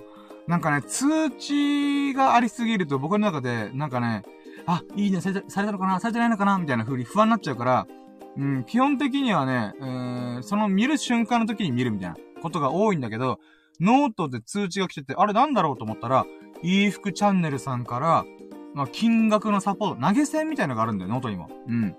で、自分が書いた記事に対して、いくらかお支払いしてくれるっていうことがサポートっていう言い方をしてるんだよね。で、これね、どうしようかな。金額言っていいのかなダメかな？いや、もう言っちゃ、言っちゃう。ごめんなさい。もう、いいチャンネルさん今いないと思うんで、ちょっとあれなんですけど、もう言っちゃう。もうこれすごい嬉しかった。うーん。今回ね、まずは、いい服チャンネルさんまずサポートいただきました。うん。これが12ラッキーじゃん。で、サーティーラッキー。この金額に僕びっくりしたんだ。これが、なんと、野口秀夫1枚分。やったーそれ1000円。もう13ラッキー1000円分のサポートでいただきました。もうごめんなさい、これ言っていいのかわからん、わからんけど、もういい、もう僕は嬉しかった、本当に。もう EF チャンネルさんが今この場にいるの大変申し訳ないけども、本当に嬉しかったんだ、僕は。うーん、もうそれをね、本当は来てくれたらね、もう全、まあ、今度あの、あの、ラキーラジに来てくれたら、もう必ず開口一番に、いい服チャンネルさんありがとうっていうのを、もう、なんか、声で伝えたいと。うん。もちろんね、うん、あんて、まあ、とりあえずね、待って、このラッキーはねいくつかに分かる、刻むんだけど、この1000円のサポートいただいたのが僕の中で最高金額なんだよ。で、あのね、いやもうなんかさ、ちょっと待って、俺泣きそうなぐらい嬉しいんだよ、本当に。うーん。いやでもって、まあ、な、なあ、でもなあ、もうね、もうね、ごめん、嬉しすぎるんだよ、本当に。あの、なんでかっていうとさ、ノートでこの、僕は300記事ぐらい、うん、書いてきたんだよ。で、3000文字分ぐらいかな。だいたい原稿用紙、え、何枚だ ?400 文字詰めが10枚で4000だから、まあ、7枚目、7枚8枚分ぐらいの記事を、ほぼ毎日書いてきたんだよ。で、300記事ぐらい書いて、で、それ以外にもいっぱいや、やりたいこといっぱいやって、うん。で、まあ、長文のブログに関しては、まあ、300本書いてきたんだけど、これでね、この、サポートしてもらったっていうのが、2回なんだよ。で、しかもその1回は友人からのもので、なんか遊びでなんか俺も僕もお返ししたりとかしたんで、1回だけ100円の、100円ね、あのー、サポートしてもらった時があったんで、もちろんそれもすごい嬉しかった。で、それ以外にもライブ配信とか作業配信、まあ、うん、投げ、まあ、まさにこのスタンド FM でも投げ銭というのかな、スタンプっていうのかな。それで、ありがとうございますっていうのはいっぱいあったんだよ。うわ、嬉しい嬉しいと、本当にありがとう皆さんありがとうって思ってるんだけど、今回のこの1000円ドンは、もうね、しかもノートというプラットフォームで投げてくれた、くれたから、あのね、なんつうんだろう。なんかね、これもうすごい今僕の心感極まってんだよ。あのね、もちろんね、この、ノートの文章がどうこうっていうよりは、いい服チャンネルさんとしては、うーん、まあこのラジオを楽しませてもらってるから、これか、この、なんだろう、コメントとしては、えー、これでいい、美味しいご飯でも食べてください、みたいな、いうコメントがあって、ファンって送ってくれてるんだよね。でね、なんつうんだろうなこう、うーん、なんかね、いやーなんか、ご、ごめん、ちょっと待ってよ。いやね、もうすごい嬉しいんだよ、これ。いやーなんだろうないや、僕さ、この去年2021年はずっとブログを書いてきたんだよ。もちろん休んだ時もあったんだけど、1日に、え、4本5本アップするとか無茶ぶりしたりとか、でも自分なりに、こう、感情を込めて書くっていうことを徹底、頑張ってたから、で、このブログを急に始めたのも、僕今までまともに文章を書いたことないんだよ。読書感想文とか、この、小学校の夏休みのじ、あの、宿題とかであるじゃんそれもね、なんとか、この間延びさせて、えー、字は上、このマスは埋めましたみたいな書き方してきたんだよね。で、その、そんな僕なんだよ。本当に。大学も行ってないし、高卒だし、工業高校だったからね。なおさらそういう長文の文章書くっていう、例えば小論文とか、そういう授業、授業っていうか勉強もしてないんだよ、まともに。うーん。そんな中で、急にブログやってみようと思ったら、意外と書けたから、あ、いけんじゃんと思って、うん、やり始めたんだよね。でもね、やっぱね、こう、人には向き不向きというか、なんか能力ってのあるんだよなーっていうのをすごい去年感じたんだよね。それは、例えば、友人も僕の影響でノートっていうのを始めたんだよ。うん、僕がノートやってるの楽しいよ、みたいな。うん、これで俺は成り上がってるぜみたいな。うん。っていうのをやったんだけど、うん、それで友人もそれに影響を受けてやり始めた。そしたらね、友人の記事の方が大バズりしたんだよ。あのね、ノートの運営にも紹介してもらったりとか、あと、いいね数もうん、普通に3桁超えたみたいな。うん。4桁行ったのかな？まあ、とりあえずそれぐらい行ったりとか、サポートしたりとか、うん、なんかそういうことがあったんだよね。その時から、あれ？と思って。まあ、でもしょうがないしょうがない。えー、俺はまだ、うん、文章をまともに書き始めて、1年も経ってない。1ヶ月とか2ヶ月だから、うん、まだ大丈夫大丈夫。大丈夫、大丈夫っていうか、うん、これからだ、これからだっていう風に思いながら書いてたんよ。うん。で、その時も、まあ、なんだろうな。えーまあ、数ヶ月、10、7月ぐらいからちょっとね、シューンとなんか、うん、メンタルがやられて、えー、3ヶ月ぐらい休んだけど、またちょっとちょこちょこ復活したりとかして、なんだかんだで300記事書いたんだよね。で、300記事書けてよかったー、みたいな。うーん、ってはなったんだけど、じゃあ、いいね数とか、えー、なんだろう、うーん、な、いいね数とか評価、フォロー、フォロー数とか、で言うならば、やっぱね、あんま響いてないというか、これじゃないんだろうな、俺の乗ってる能力は、みたいな。うん。あ、えー、何度しさんがノートやってみたいというあ、いいっすねぜひやっちゃいましょうもう、ジャストドゥイトでもう明日にでもやっちゃいましょうあと明日というか今日か。あの、なんだろう、長文ブログだけじゃなくても、画像アップして、インスタみたいに画像アップしたりとか、まあ、なんでもありのプラットフォーム、なんでもありっていうか、創作物としては何でもあり、みたいな。うーん、っていうプラットフォームなんで、ぜひやってみてください。もう、なんだろうな、うん、まあ、ぶ、もう本とかね、ブログ読むのが好きな人たちが集まってるんで、結構優しい人はいいねしてくれたりとかする人が多いんでね。うーん。ぜひともワンチャンやってみてください。あいいっす。いい、いいとはちょっと僕は言えないけど、まあ僕はね、最初ノート、ノートでブログ始めたのはすごい良かったなと思ってますね。うん。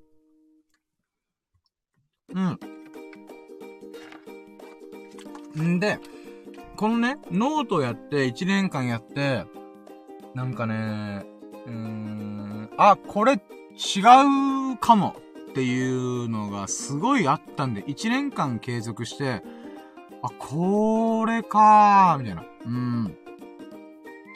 やっぱね、で、まあ、その中でもね、1回だけ100円の、会ったこともない人からいただいたサポートしてもらったことは投げ銭的なものをもらったのはすごい嬉しかったんだけど、それ以外は特に収益化につながるわけでもなく、評価されるわけでもなく、あー、そっかー、みたいな。うん。で、その中でね、ラキラジの企画を思いついて、徐々にスタンド FM にスイッチしてたんだよ。うん。なので、去年の12月はね、ラキラジを、12月1日から、毎日、ほぼ毎日、数時間喋りながら、ブログも書いてたんだよ。恐ろしい、あの、スイッチングしてたんだよ、実は12月。うん。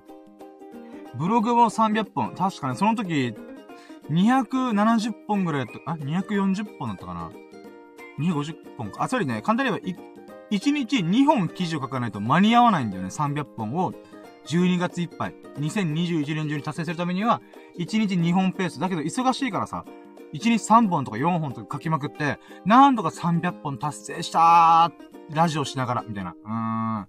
だけどさ、な、なんだろうな。うーん。まあ、これ、何が言いたい、これ何が言いたいかって言うと、なんかね、この、いい服チャンネルさんから、1000円の投げ銭をノート越し、ノートというプラットフォームを通していただいたことっていうのが、あのね、とっても嬉しかったし、なんか僕の方向性にもまた、あ、やっぱこの道なんだなっていうのもいろいろ思ったんだよ。で、うーん、なんだろう。うん、ノートというものに、なんだろう、こう、変な話ね、終止符を打ってくれたなってことなんで、僕の中で。うん。なんか、いい服チャンネルさんが、まあ、1000円の投げ銭、ファンってノート越しに送ってくれたんだけど、その瞬間に僕はね、今300本以上書いてるんだけど、その、うーん、今まで頑張ってきたブログたちが、成仏した感じがあったんだよね。やっと報われたと思って。うーん。いや、もちろん、いいフライデーさんただ単に、いいご飯食べたいなって1000円投げ銭パーンってノート越しにやったと思うんだけど、なんかね、それがとってもなんか、あー、ノートを、ノートに力を注ぐのは、うーん、今はやめとこうっていう風にちょっと踏ん切りもついたんだよね。なんでかっていうと、ノートであんだけ仕事の毎、えー、1日、1本、1本ではなかった。まあ、とりあえず300本書き切ったけども、ラキラジをガチでやって、3ヶ月みっちりやった方が、こう、いろんな人と繋がりが出てきた。ってことは、やっぱ俺の、なんか、やるべきことっていうのは、喋ることなんじゃないかって思い始めたんだよね。うん、思ってたんだよ。で、その中で、イーフチャンネルさんから1000円ドンと来たっていうのが、あ、もう、ノートのこれまで書いてきた記事も全部成仏しきって極楽浄土でレッツゴーしたっていう風に思ったんだよね。うーん。なのでね、ほんとね、この1000円の投げ銭っていうのがね、すごい嬉しかったんだよね。うん。で、僕のやっぱね、あ、じゃあこれ、もう、今のがね、どれだよ。え、今のが、あ ?13 ラッキーやったかな？あもうこれカウントわかんないけど、じゃあ14ラッキー行こう、次。うん。で、14ラッキーで思ったのが、やっぱ僕喋りな気がするっていうのすごい思ったんだよ。うん。だ、うん、シンプルにさ、僕は今、スタンド FM とノート、両、去年は1年間ほぼノートをメインに活動してた。だけど、あんだけやっても結局、こう、響いてないんだよね。うん。だけど、スタンド FM、ひいてはラキラジオ3ヶ月みっちりやったら、そっちの方、な、あ、そっちの方が、こう、いろんな神様、まあ、つまり、リスナーさんと繋がって、かつ、今回、イーフタネルさんとも、こう、なんていうのかな、うん、LINE 交換するぐらい、会ったこともないけども、リアルで会ってはいないんだけども、こう、ネットを通して、こう、つながりができるっていうこととか、もしくはその、めっちゃいい人だから投げ銭してくれた。あれ？俺やっぱ喋ってる方が性に合ってんじゃんってめっちゃ思ったんだよね。うーん。で、その流れで、やっぱラキラジやっていく中で、まあ、ミココさんとか、あの、ルルカさんとか、イーフチャンネルさん、南蔵シーさん、もういろんな人が僕をなんかこう、YouTube やっちゃいなよみたいな背中をこう、押し、押してくれてるというか、まあ、あ、る意味すごい勢いで、ドバドってこう繋がったんで、もう早く YouTube やれよパーンってこう背中を蹴っ飛ばされるような感覚もありつつ、まあ先週やっと YouTube を再始動したわけだよ。リニューアルしたわけだよ。うーん。で、やっぱね、あれ？まあさっき僕シンクロニシティの話したじゃん。これもすごいシンクロニシティな感じがするんだよね。僕はブログ書くのは文章をね、1000文字単位で書くのは別に苦じゃないんだよ、1時間もあれば書けるし、うん。インスタで写真撮るのも好きだから、別にそれをやるのも苦ではない。だけど、僕が力を注ぎ込むのは、喋りとか、まあ、それラジオとか、まあ、音声配信、もしくは YouTube の動画なんじゃないかなってすげえ思ったんで、で、それ、思ったんだよね。で、それをかく、もう、なんか、踏ん切りつけてくれたのが、今回の1000円の投げ銭、スコーンといたのが、あ、俺は今まで投げ、今までのブログを、例えば5000文字、6000文字のブログも書いたことあるけど、それは無駄ではなかった。だけども、次のフェーズ、次の段階に行く瞬間が来たんだなっていうのをね、あのー、このイーフチャンネルさんの投げ銭でめっちゃ思った。うーん。今まで一人、一人しかこの投げ銭100円でこう来なかったってことは、やっぱ僕は文章よりも喋ることの方がなぜかこう、人と繋がることができるとか、うん、みんなが聞いてくれるというか、反応、リアクションがあるみたいな。うん、なんかそれをね、すげえ感じたんだよね。うん、まあ、これが14ラッキー。うん。やっぱ僕がこう全力注ぐべきなのは、ブログではなく、文章ではなく、おしゃべり。おしゃべりが、まあ、何かを喋って伝えるっていうことが、なぜか合ってるんだろうなっていうふうに思った。うーん。だからその気づきと、まあ、成仏ね、報われたっていうことがあったんで、ほんとね、いい服チャンネルさんにありがとうございますと思った。うーん。いやー、なんだろうな。うーん。正直ね、今ね、テンション高めに喋ってるから、えー、泣いてはいないんだけど、目はうるうるしてる。あの、やっぱね、あの、泣く瞬間ってさ、あれなんだよね。この、目の中のさ、涙腺から出てきて、鼻の側、鼻側の穴から、こう、鼻の中に入ってって、鼻水になってくるから、鼻が詰まるんだよね。だから今ちょっと、なんとかちょっと、うん、泣く、泣くな。うん、上を向いて歩こうぐらいのつもりで。うーん、涙がこぼれないように。あこれ音痴で大変申し訳ない。うん。まあ、そんな感じよ、今。うん。涙がこぼれないより今ひたすらテンション高く喋ってごまかしてます。はい。うん。まあ、とりあえずね、そういうことで、もうノートに関してはね、もうプチブログを書く、書くためのものでやっていこうかなと。で、あわよくばね、こう、ちょこちょこちょこちょこ見てくれる人がいたら嬉しいなと。だけど、本語、本気の、もう、全身全霊、全力全軍全身、あ？じゃあ、全身全霊、全力全軍全身するのは、まあ、ラジオ。まあ、今のラキラジ。は、あ、ラキラジ &YouTube。うん。この二つに絞って、僕のぜ、うん、全力をね、精、精一杯の、今できる限りのことを叩き込んでやろうと。うん。まあそういった風に思った、えー、出来事でございました。うん。で、15ラッキー。15ラッキー。あ、っていうかさ、この EF チャンネルさんからのこのサポートはもう、今喋ったから言うけど、もう、今日の最優秀ラッキー確定？これ。うん、もう、こ、少なくともね、1個目確定。もう、これを超えるラッキーは今日なかった。うーん、とんでもないラッキーだった。うん。で、えー、15ラッキーね。15ラッキーは、あ、そうだ。そう、イーフチャンネルさんにもこのサポートしてくれたらさ、この返信する、なんだろうな、連絡ツールみたいなのがあるから、そこでもね、またお礼を言ってね、うん、言えたことがね、嬉しかった。うん。なんかこれが15ラッキーかな。うん。そうだね。やっぱお礼のメッセージ。えー、で、LINE も交換してるからね、LINE でさ、感謝伝えてもいいんだよ。多分、ノートのプラットフォームはなかなか見ないだろうなと思うんで、うーん、LINE で送ってもいいんだけども、できればね、うん。ラキラジに今度来た、あの、イーフチャンネルさんが、チラッと入ってきた瞬間に、今の話をね、やろうと思ってて、うーん、本当にありがとうございます、みたいな。うーん。その時さすがに泣くかもね。どれだけ感謝してますみたいな。うーん。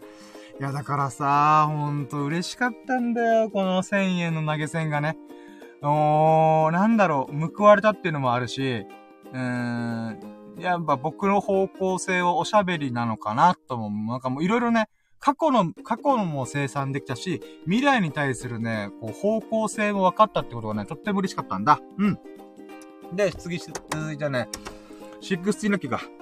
16個目でラッキーはね、何があったっけなうーん、まあ、ブログ書き終わってノートでやって、あ、待って、何やったっけなあ、そうか。はい。で、この時点で24時間断食達成しました。イェイはい。ということで、うん。24時間断食。まあね、冒頭からちょこちょこちょこちょこ言ってますが、私、ダイエットしてます。で、えー、11月末の時点で106キロ。そっから今88キロ前後ぐらい来てるので、まあ16キロぐらい痩せるわけだ。うーん。で、それの一番のね、痩せてるポイントっていうのは、ちょっと今ゲップ出そうなった。やばいやばい。危ない危ない。うん。ダイエットの一番のね、この痩せた理由っていうのが、断食するっていう。うーん。ほんとね、お腹すくぜ、マジで。うーん。一日一食セット。one day and one eats ってことで。うーん、一日に一回しかご飯食べないんだけど、これがね、やっぱね、まあ、きつい時もあるんだよね。なんだけど、まあ今日無事24時間断食達成できて、やったイエーイみたいな。うーんってなりましたと。うん、なので、これが16ラッキーですね。うん。で、今回です。毎回この24時間断食に紐づくのが17ラッキー。ご飯がマジでうまい。うーん。1日に1回しか食べてないから、やっぱね、食べる瞬間はすごいよ。白米だ。味噌汁だ。みたいな感じになる。卵焼きだみたいな。うん。もう目が血走ってんじゃねえかちょっと思うぐらい、ご飯をね、待ち望んでる。うん。で、それを食べて、はぁ、うめーす。もちろん、もともとうまいんだけども、そっからさらにね、より美味しく感じるよね。ほんと、空腹は最高のスパイスだと改めて思います。うん、これがセブンティーラッキー。で、エイティーラッキー。エイティーラッキーは、今日はね、あの、デザートではないけど、あれ食ったんだよね。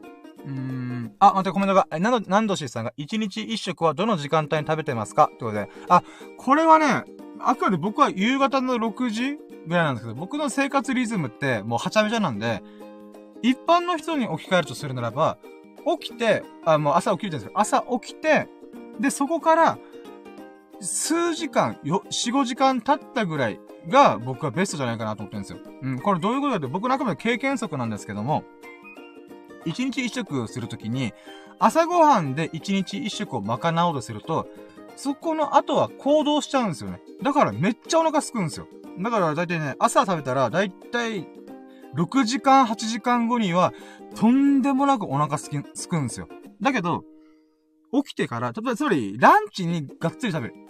が僕ベストじゃないかなと思ってます。うん。なんでかというと、起きた瞬間からこうドタバタして、出社するまでの時間わーってやって、朝忙しいじゃないですか。で、それ終わって朝ごはんなしの状態で、そのままお昼に行って、お昼の、まあ、うん、起きてから4、5時間経ったタイミングでがっつりドンって食って、で、そっから、まあ、夜に行きますよね。そしたら夜ご飯食べない。なんだけど、うーん、まあ仕事、だいたいね、ご飯食べたら、4、5時間ぐらいは結構いける。うん、普通にね。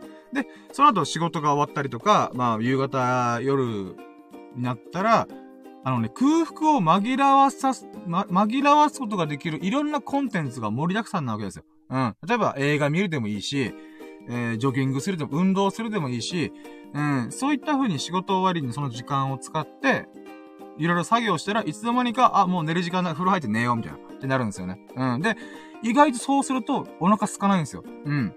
これがね、朝に食べちゃうと、朝からその今の生活リズムを送っちゃうと、絶対夜中にお腹空くんですよ。だからね、僕一回だけ失敗したなと思ったのが、うー、なんだろうな、友人がちょっと、あの、遊びに来るよってこと来たんで、あ、じゃあ今のうちご飯食べなきゃと思って、起きてから、1、2時間、1、2時間ぐらいの時にタイミングでご飯食べたんですよ。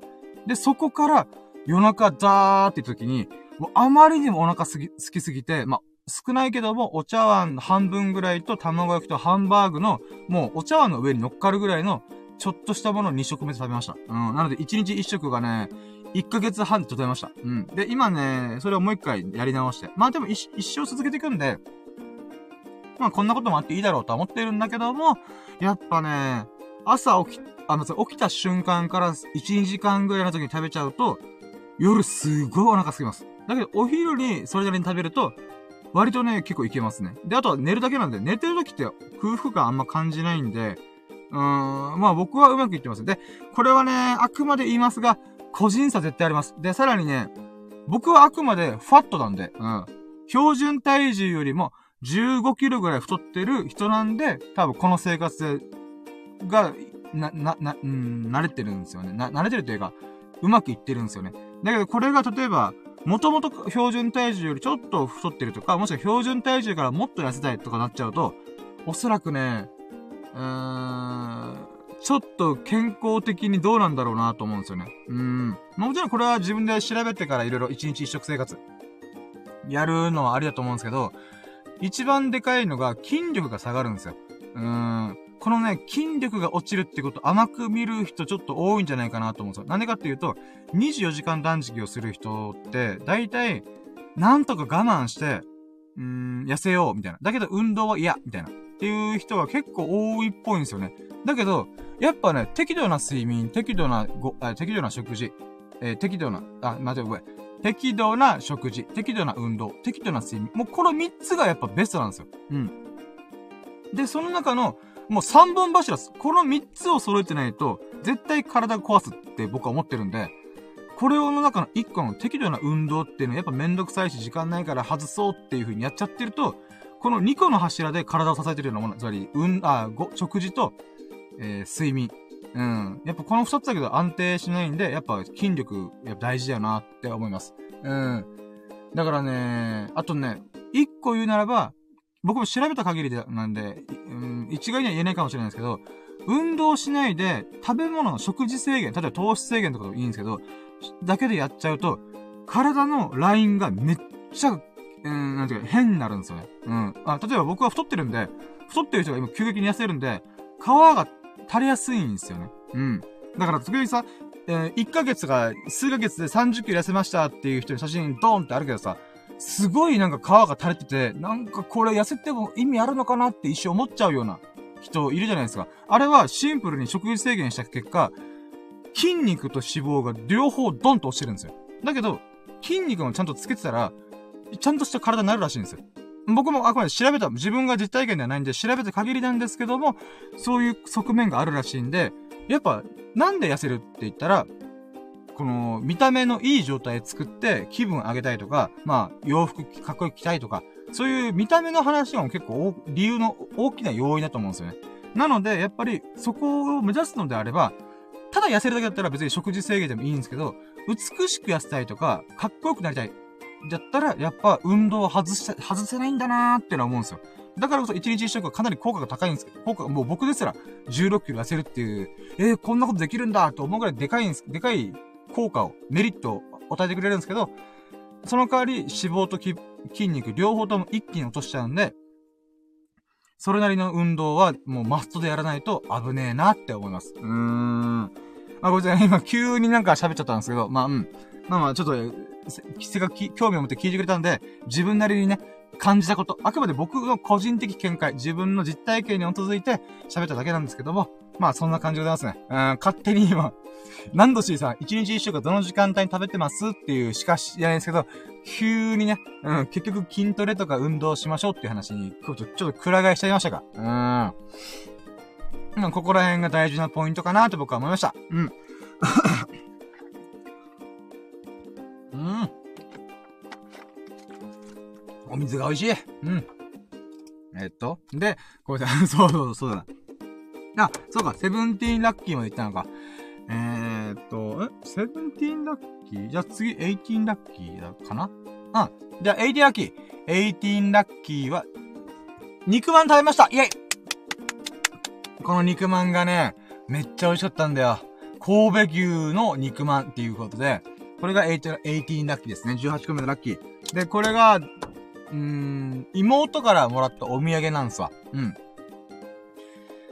あ、あ、待って、何度しさんがコメント。確かに筋力点々点。私、今実は、先週、先週感染様子出ちゃって、あさ、あさってまで自宅療養中なんです。ああ、そうですね。あ、そうです。インスタでちょっと見ました。もう、お疲れ様です、本当に。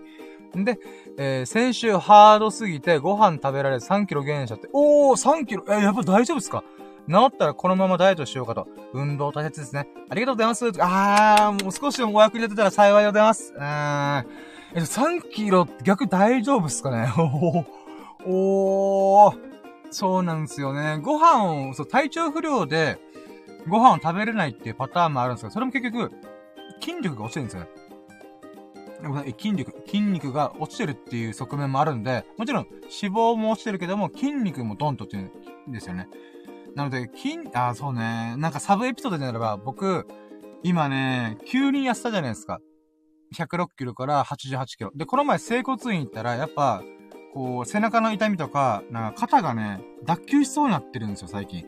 で、これなんでなんですかねって言ったら、このインナーマッスルが弱ってるんですよ、みたいな。言って、あ、え、あと思ったのが、これね、どういうことかっていうと、僕は24時間断食をした結果、脂肪も結構落ちたんですけど、筋力も落ちてるんですよ。で、運動でなんとかカバーしてる部分はあるんだけども、あのね、ご飯を食べないってことは何が起きるかっていうと、例えば鶏肉とタンパク質食べたら、そのタンパク質を食べた量分だけ筋肉に変変えてくれてたんですよ。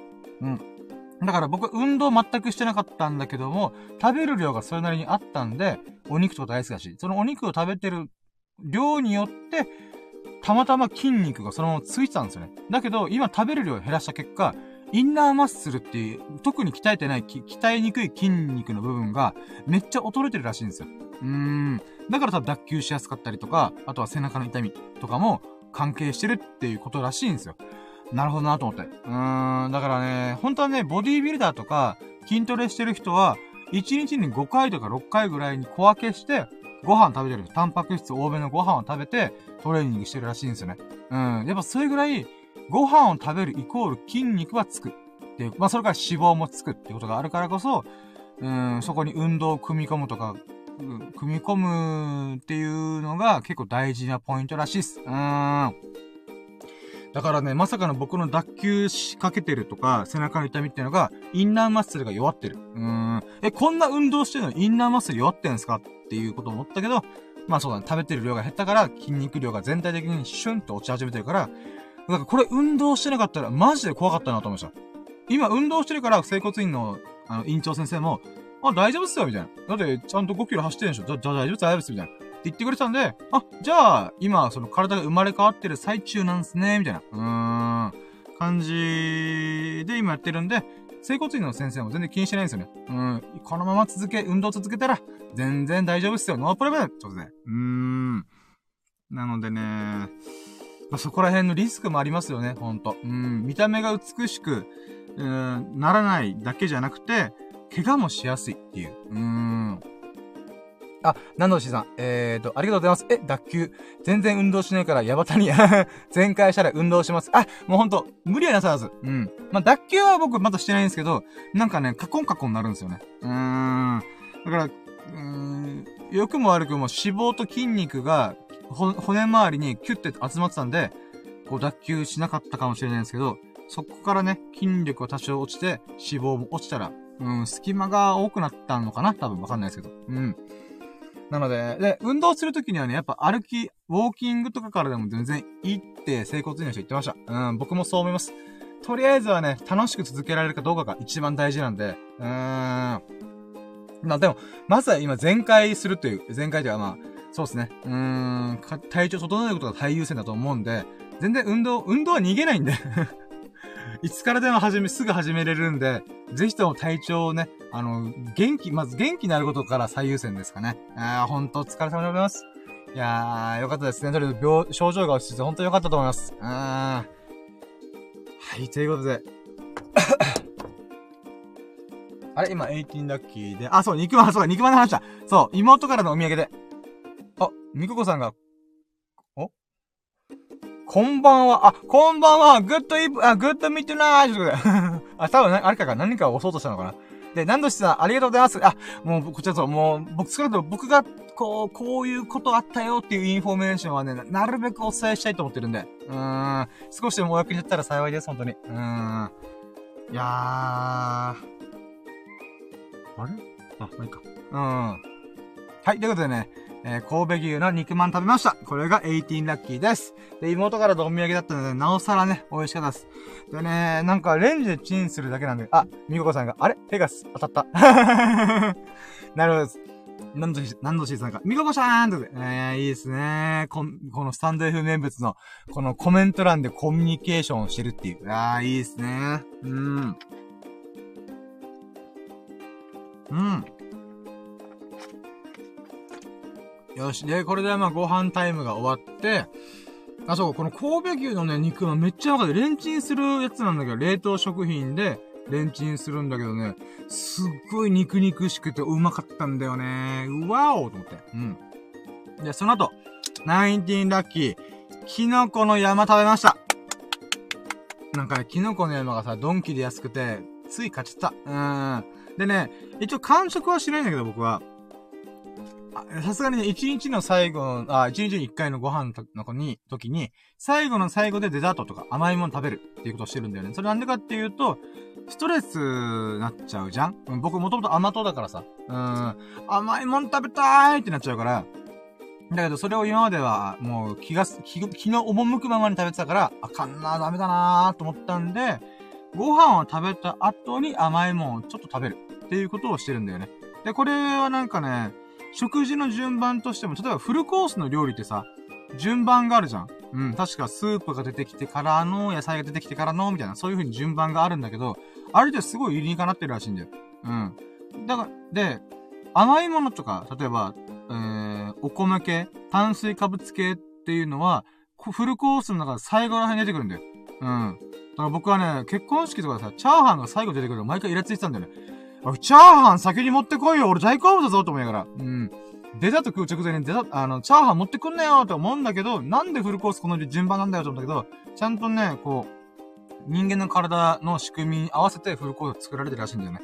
うん、だからほんと経験則ってすごいね。この順番だったら一番美味しく食べられる、健康で食べれるっていう順番を、人類は長い経験で編み出してるんだよね。で、そのフルコース料理の中でやっぱデザートは最後になると。うん。で、このデザートを最後、炭水化物を最後ら辺に持ってくるっていうのは、一発目にそれ食べちゃうと、甘いもの食べちゃうと、血糖値がパーンと上がるんだよね。うん。で、血糖値が上がるっていうのは、うん、まあもちろんね、あの、糖、糖尿病とかそういうリスクもあるんだけど、身近なもので言うならば、甘いものを食べると、よりご飯食べたくなるんだよ。どういうことかっていうとね、人間は空腹感感じるじゃん。あー、お腹すいたーって。あの瞬間って人間の体の中で何が起きてるかっていうと、血糖値がすごいけど下がってる瞬間に、空腹感ってでかいんだよ。うん。だからね、こう、甘いもの食べたら血糖値パーンって跳ね上がるじゃん。で、その代わりまた、パーンって下がるんだよ。あのー、体の中でインスリンとか出てきて、こう、糖を分解するとかね。うん。そうなってくると、また急激に下がるんだよね。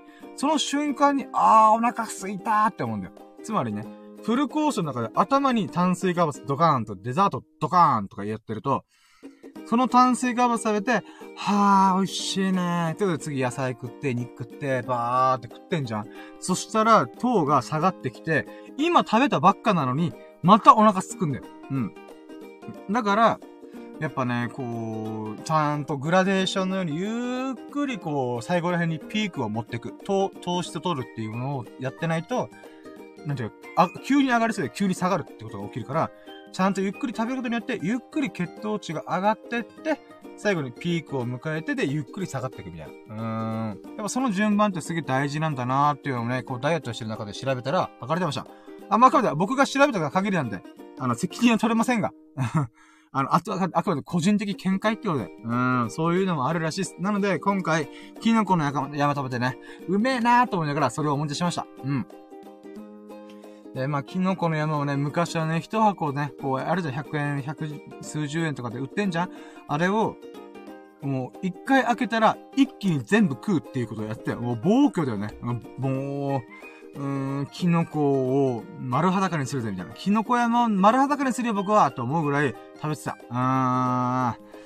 いやー、今ではね、もう3分の1食ったらもういいかな、みたいな。うん、4分の1かな。うん、だいぶ控えめだったね。やっぱこれも継続だよね。うーん。あ、みここさんが、なるほど、参考になりましたって。ああ、あ、りがとうございます。いや、もうほんとあくまで個人的見解なんで、まあ、でも少しでもお役になったら幸いです、本当に。うーん。はい、ということでね、まあ、ご飯系はこんなもんかなうーん。あくまでね、ほんと、何度も言いますが、僕の個人的な経験則に基づくものなんで、うーん、多少調べましたけど、専門家ではないので、ほんとね、ここら辺は、いい、これおすすめできるかって言われたらちょっと微妙なんですけども、うーん。でも僕はそうしてると結構体の調子いいかなーと思ってます。うーん。いやー、なんか怖いっすね。これ、いつかね、本出したい、本とか動画で出紹介したいなと思ってるけど、怖いね、これ。うーん。専門的な分野にいるわけでもないから、ただあくまで経験則。よく愚者は経験に学び、賢者は歴史に学ぶみたいな。うん。それでね、僕、まさに愚か者だからなと思いつつね。うん。まあまあ、でも、うん、サンプル数1は間違いないと思うんで、うん、そうですね。うん、そのサンプル数1を信じるか信じないかはあなた次第です。感じですね。はい、ということで、20ラッキー。20ラッキーは皿洗いしました。うん。えー、皿洗いはね、また何度も見ますが僕の趣味なんで。うん。前までね、数ヶ月前までね、皿洗い大嫌いだったけどね、こう、動画を流したりとか、まあ、例えば中田敦彦の YouTube 大学を見直したりとか、もしくは音楽を流したり。で、その中で、こう、考え事をしながら、もうパパパパってこう、洗う、洗うっていうのがね、結構楽しいんだわなうーん。ほんとね、些細なことだけ、ちっちゃいことでも大きいことでも人はいつからでも変われるなって本当に思いますわ。うん。あんな嫌いだったんだよ、僕。うん。だけど、やっちゃって、今趣味って言ってるぐらいからね。うん。で、21ラッキー。まあ、皿洗い終わって、何したっけな？皿洗い終わった後に、あ、そうか。うん。えっ、ー、とね、昨日、あ、昨日かな？いい服チャンネルさんが、あのね、ん昨日じゃねえな。あれ？待ってよ。あ、えー、インスタのね、アカウント、あ、待って、ごめん。21ラッキー。21ラッキーは、インスタアカウントのプロフィールリンクとか、なんかね、そういういろんなリンクがあって、アカウント連携っていうのかな。それをやるために、ちょっとパソコンでね、インスタグラム開いて、今僕がやってる深夜、深夜コンパス2.0っていうアカウントを、うーん、繋げようと思ったんだよ。そしたらね、ちょっとヒヤッとすることがあってて、それは、ログインできませんっていうのが連続するんだよ。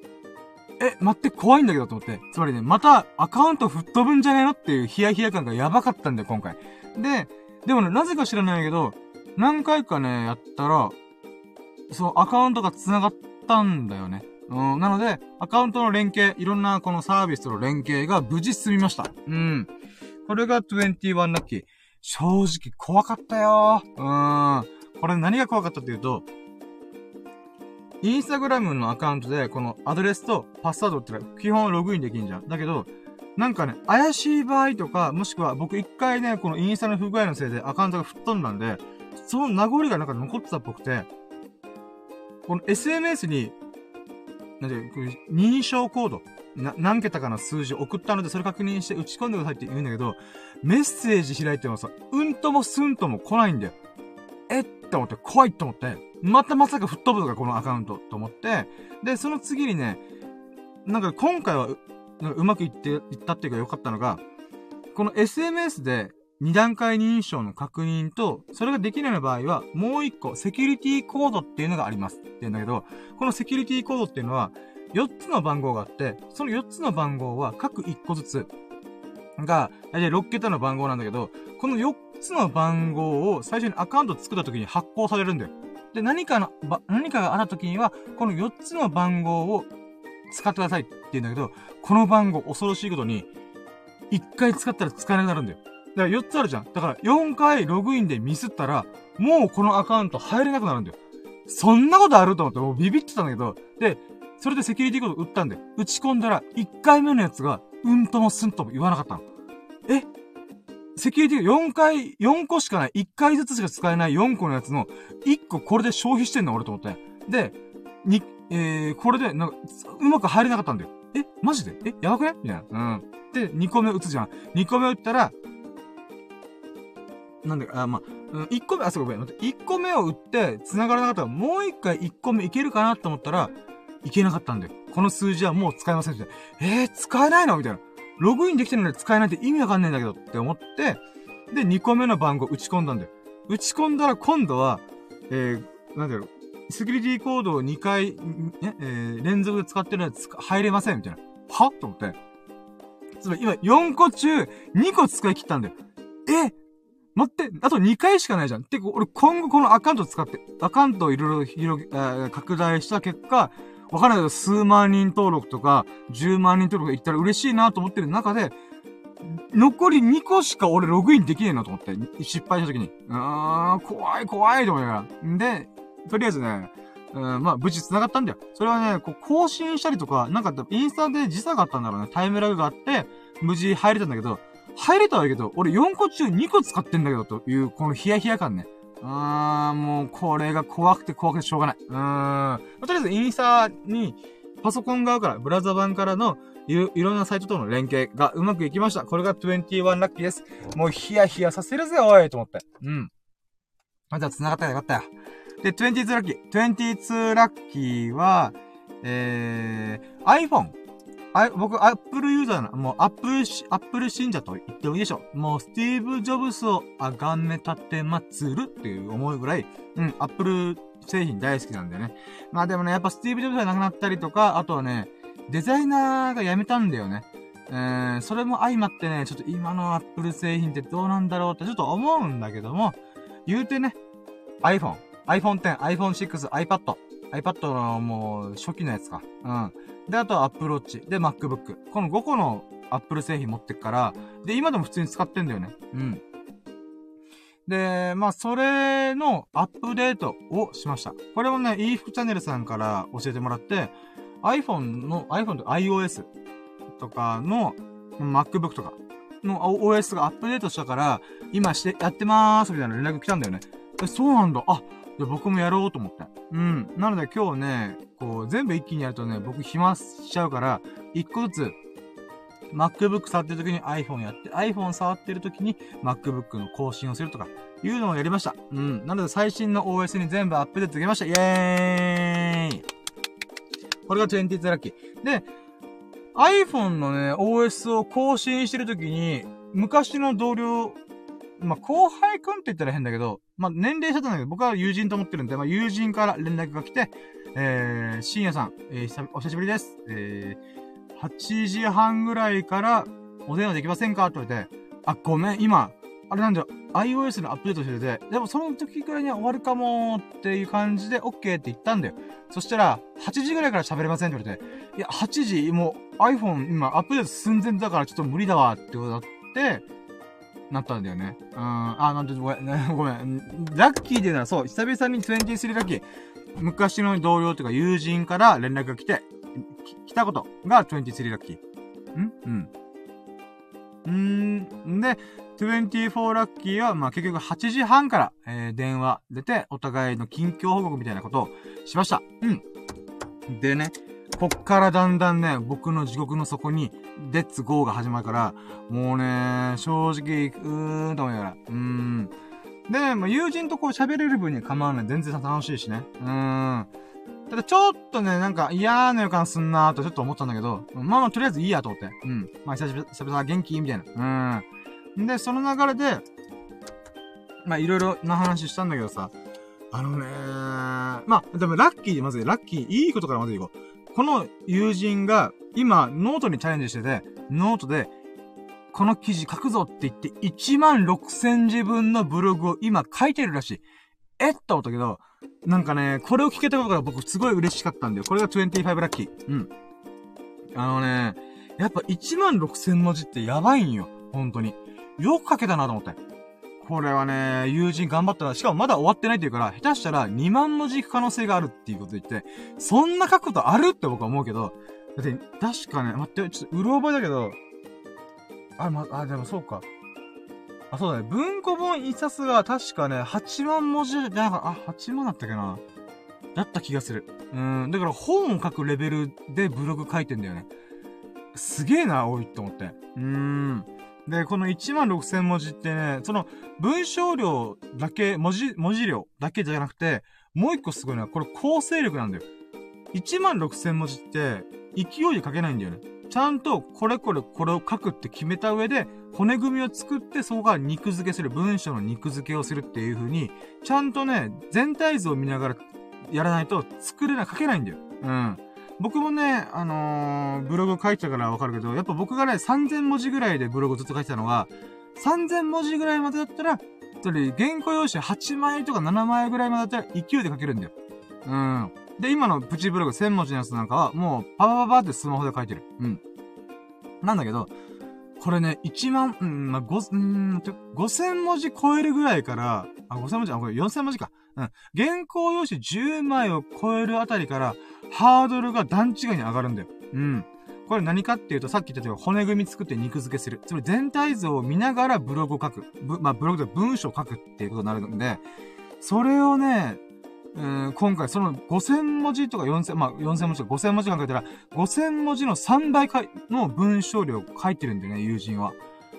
どんだけ書くのと思ったんだけど、よく書けんなと思った。うーん。だからね、そういった意味でも、そういう話を聞けて、あ、友人も友人で頑張ってんだな頑張れと思って。うーん、そういういい話を聞けた。っていうのが25ラッキーかな。うん。んで、26ラッキーぐらいからね、ちょっと、雲行きが怪しくなってきたんだよ。で、これはね、正直アンラッキーっちゃアンラッキーなんよ。なんだけど、僕が今日、ラッキーラジをやりたかった理由、ここ。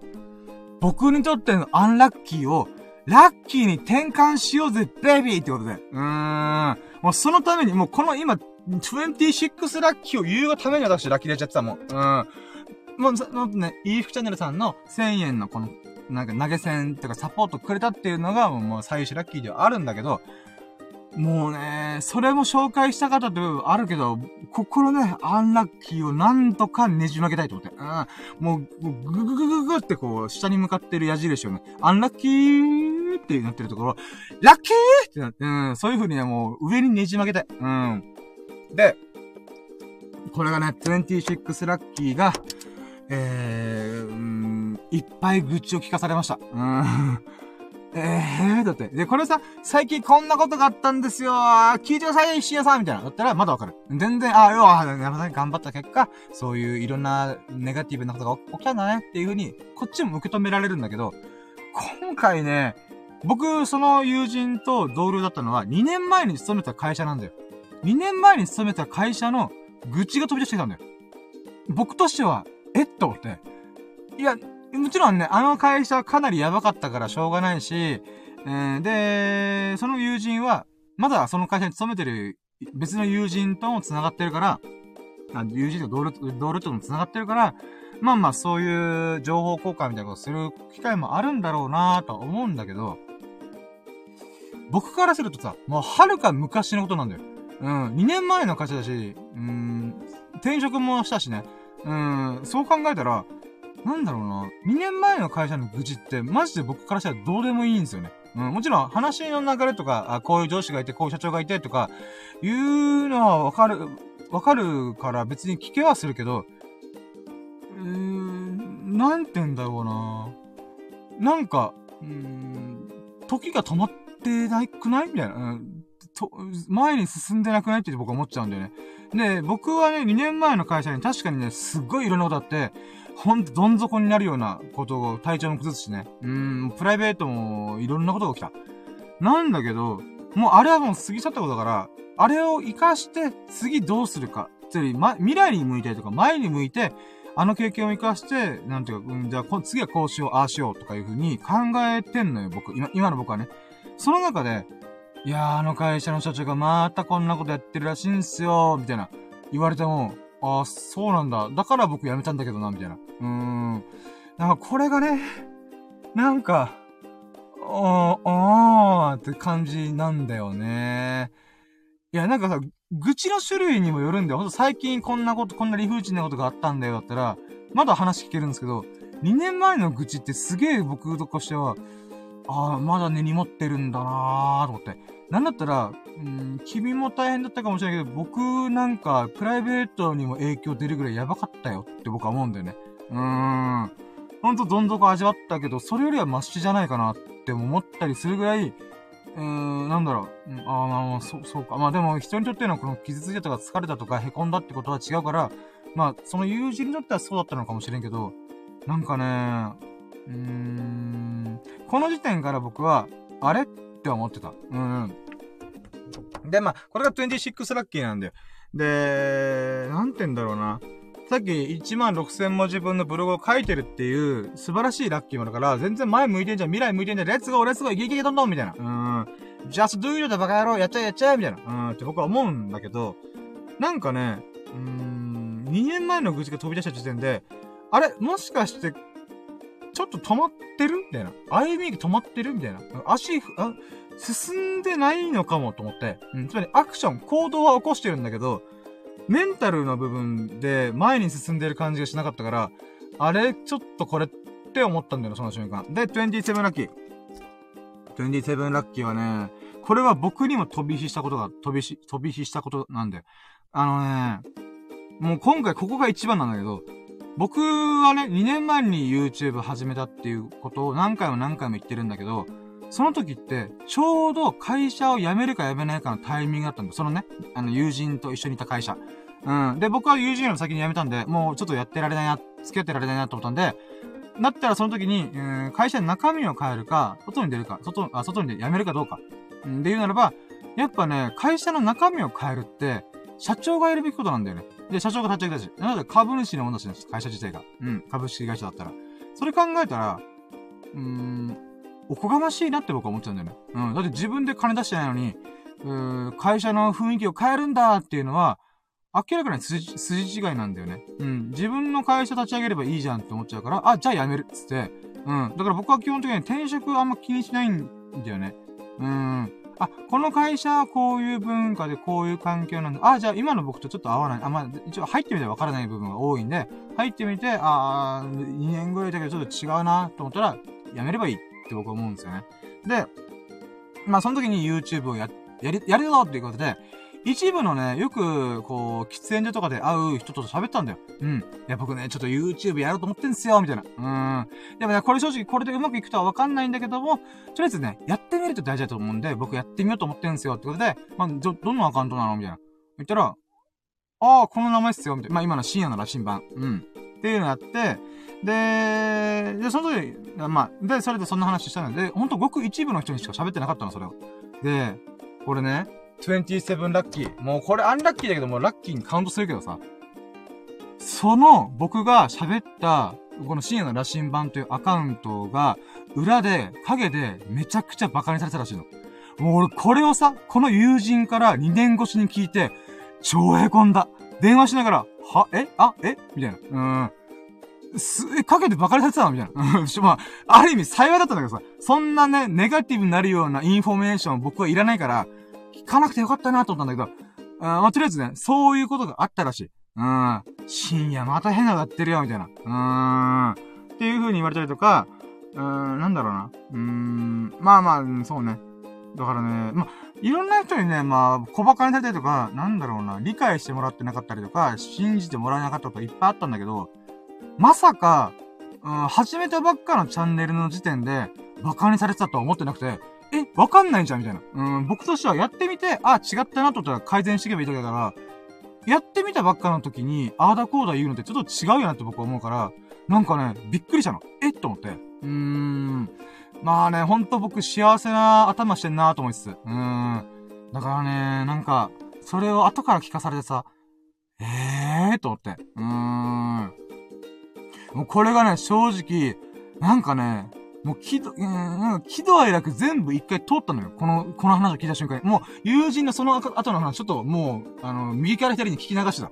うん。え、マジで？え、待って？なんで？みたいな。うん。まずは一個目悲しかったの。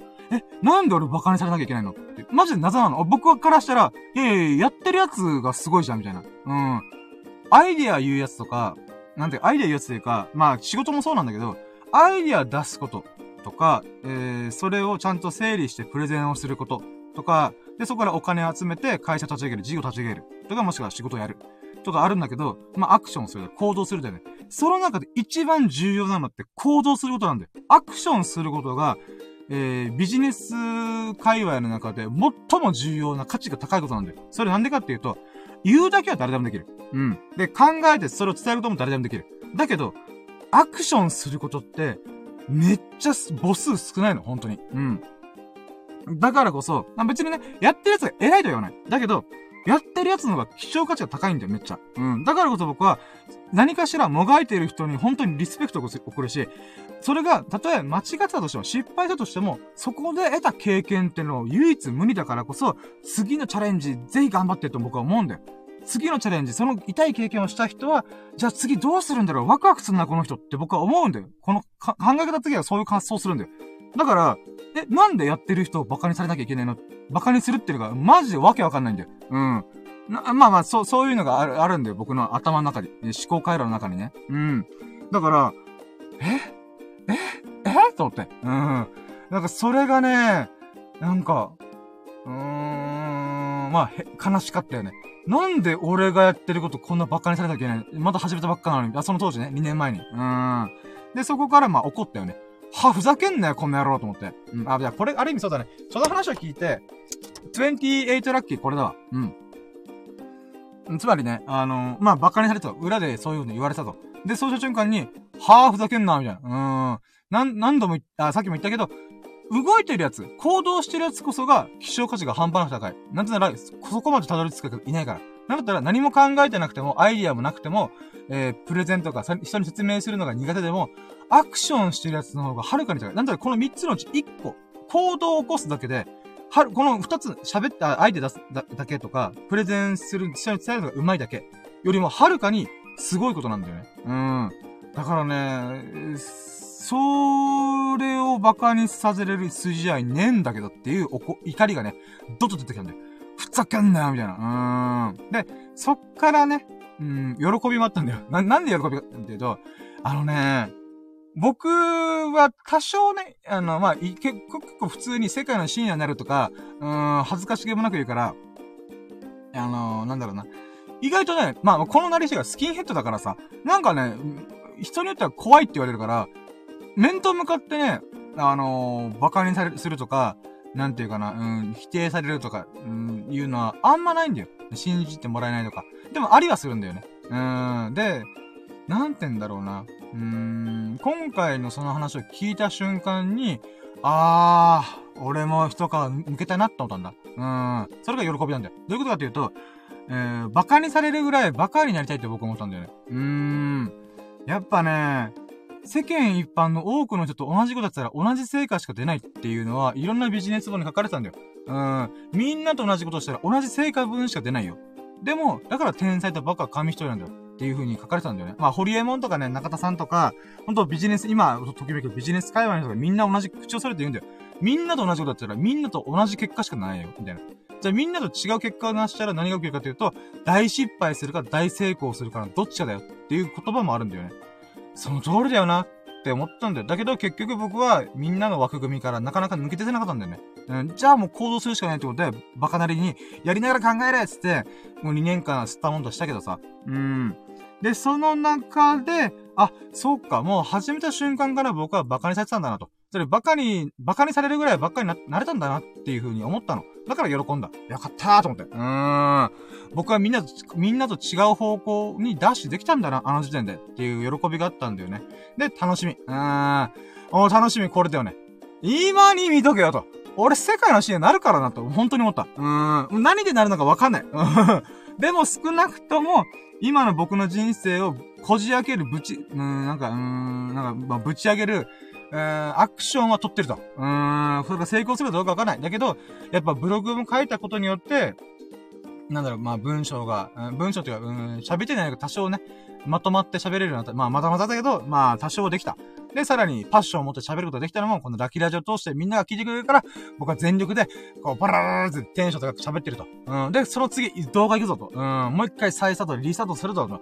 な、俺にとってはね、挫折したけどね、まだまだやれるぞ、みたいな。うん。なんだったら2年間俺は準備するって決めてたからなと思って。うん。まあ2年かかるかどうかわからんけど、とりあえずブログを書いて、この文章、こ構成力か。構成力を鍛えて、で、ラジオやって、演者力、喋る力を養って、よっしゃ、いよいよレッツゴーってことで、まあ、先週ね、再スタートしたわけよ。うん。まだ全然追いついてないけど、とりあえずね、あ走りながら考えてるわけよ、今。うん。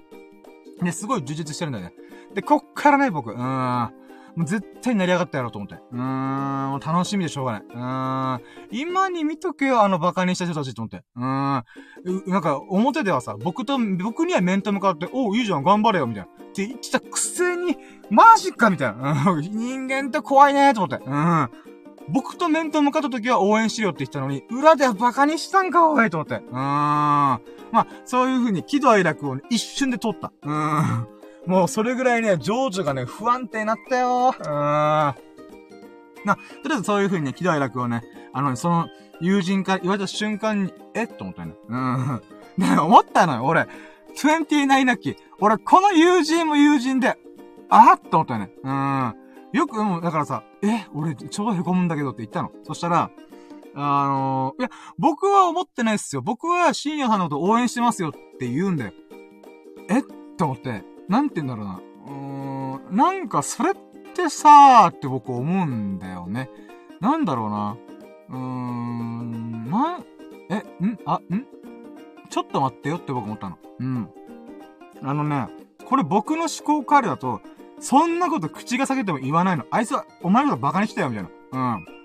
お前がやってる、お前が真剣に取り組んでることをバカにしてたよ。もうありえんな、あいつっていう風に、あ、あ、なんていうか、うん、第三者の、その、な、頑張って、頑張ってる人に対して、対するディスリネガティブなことっていうのって、僕を経由して言うこと絶対ないのね。なんでかっていうと、それして何すんのって思うね。うん。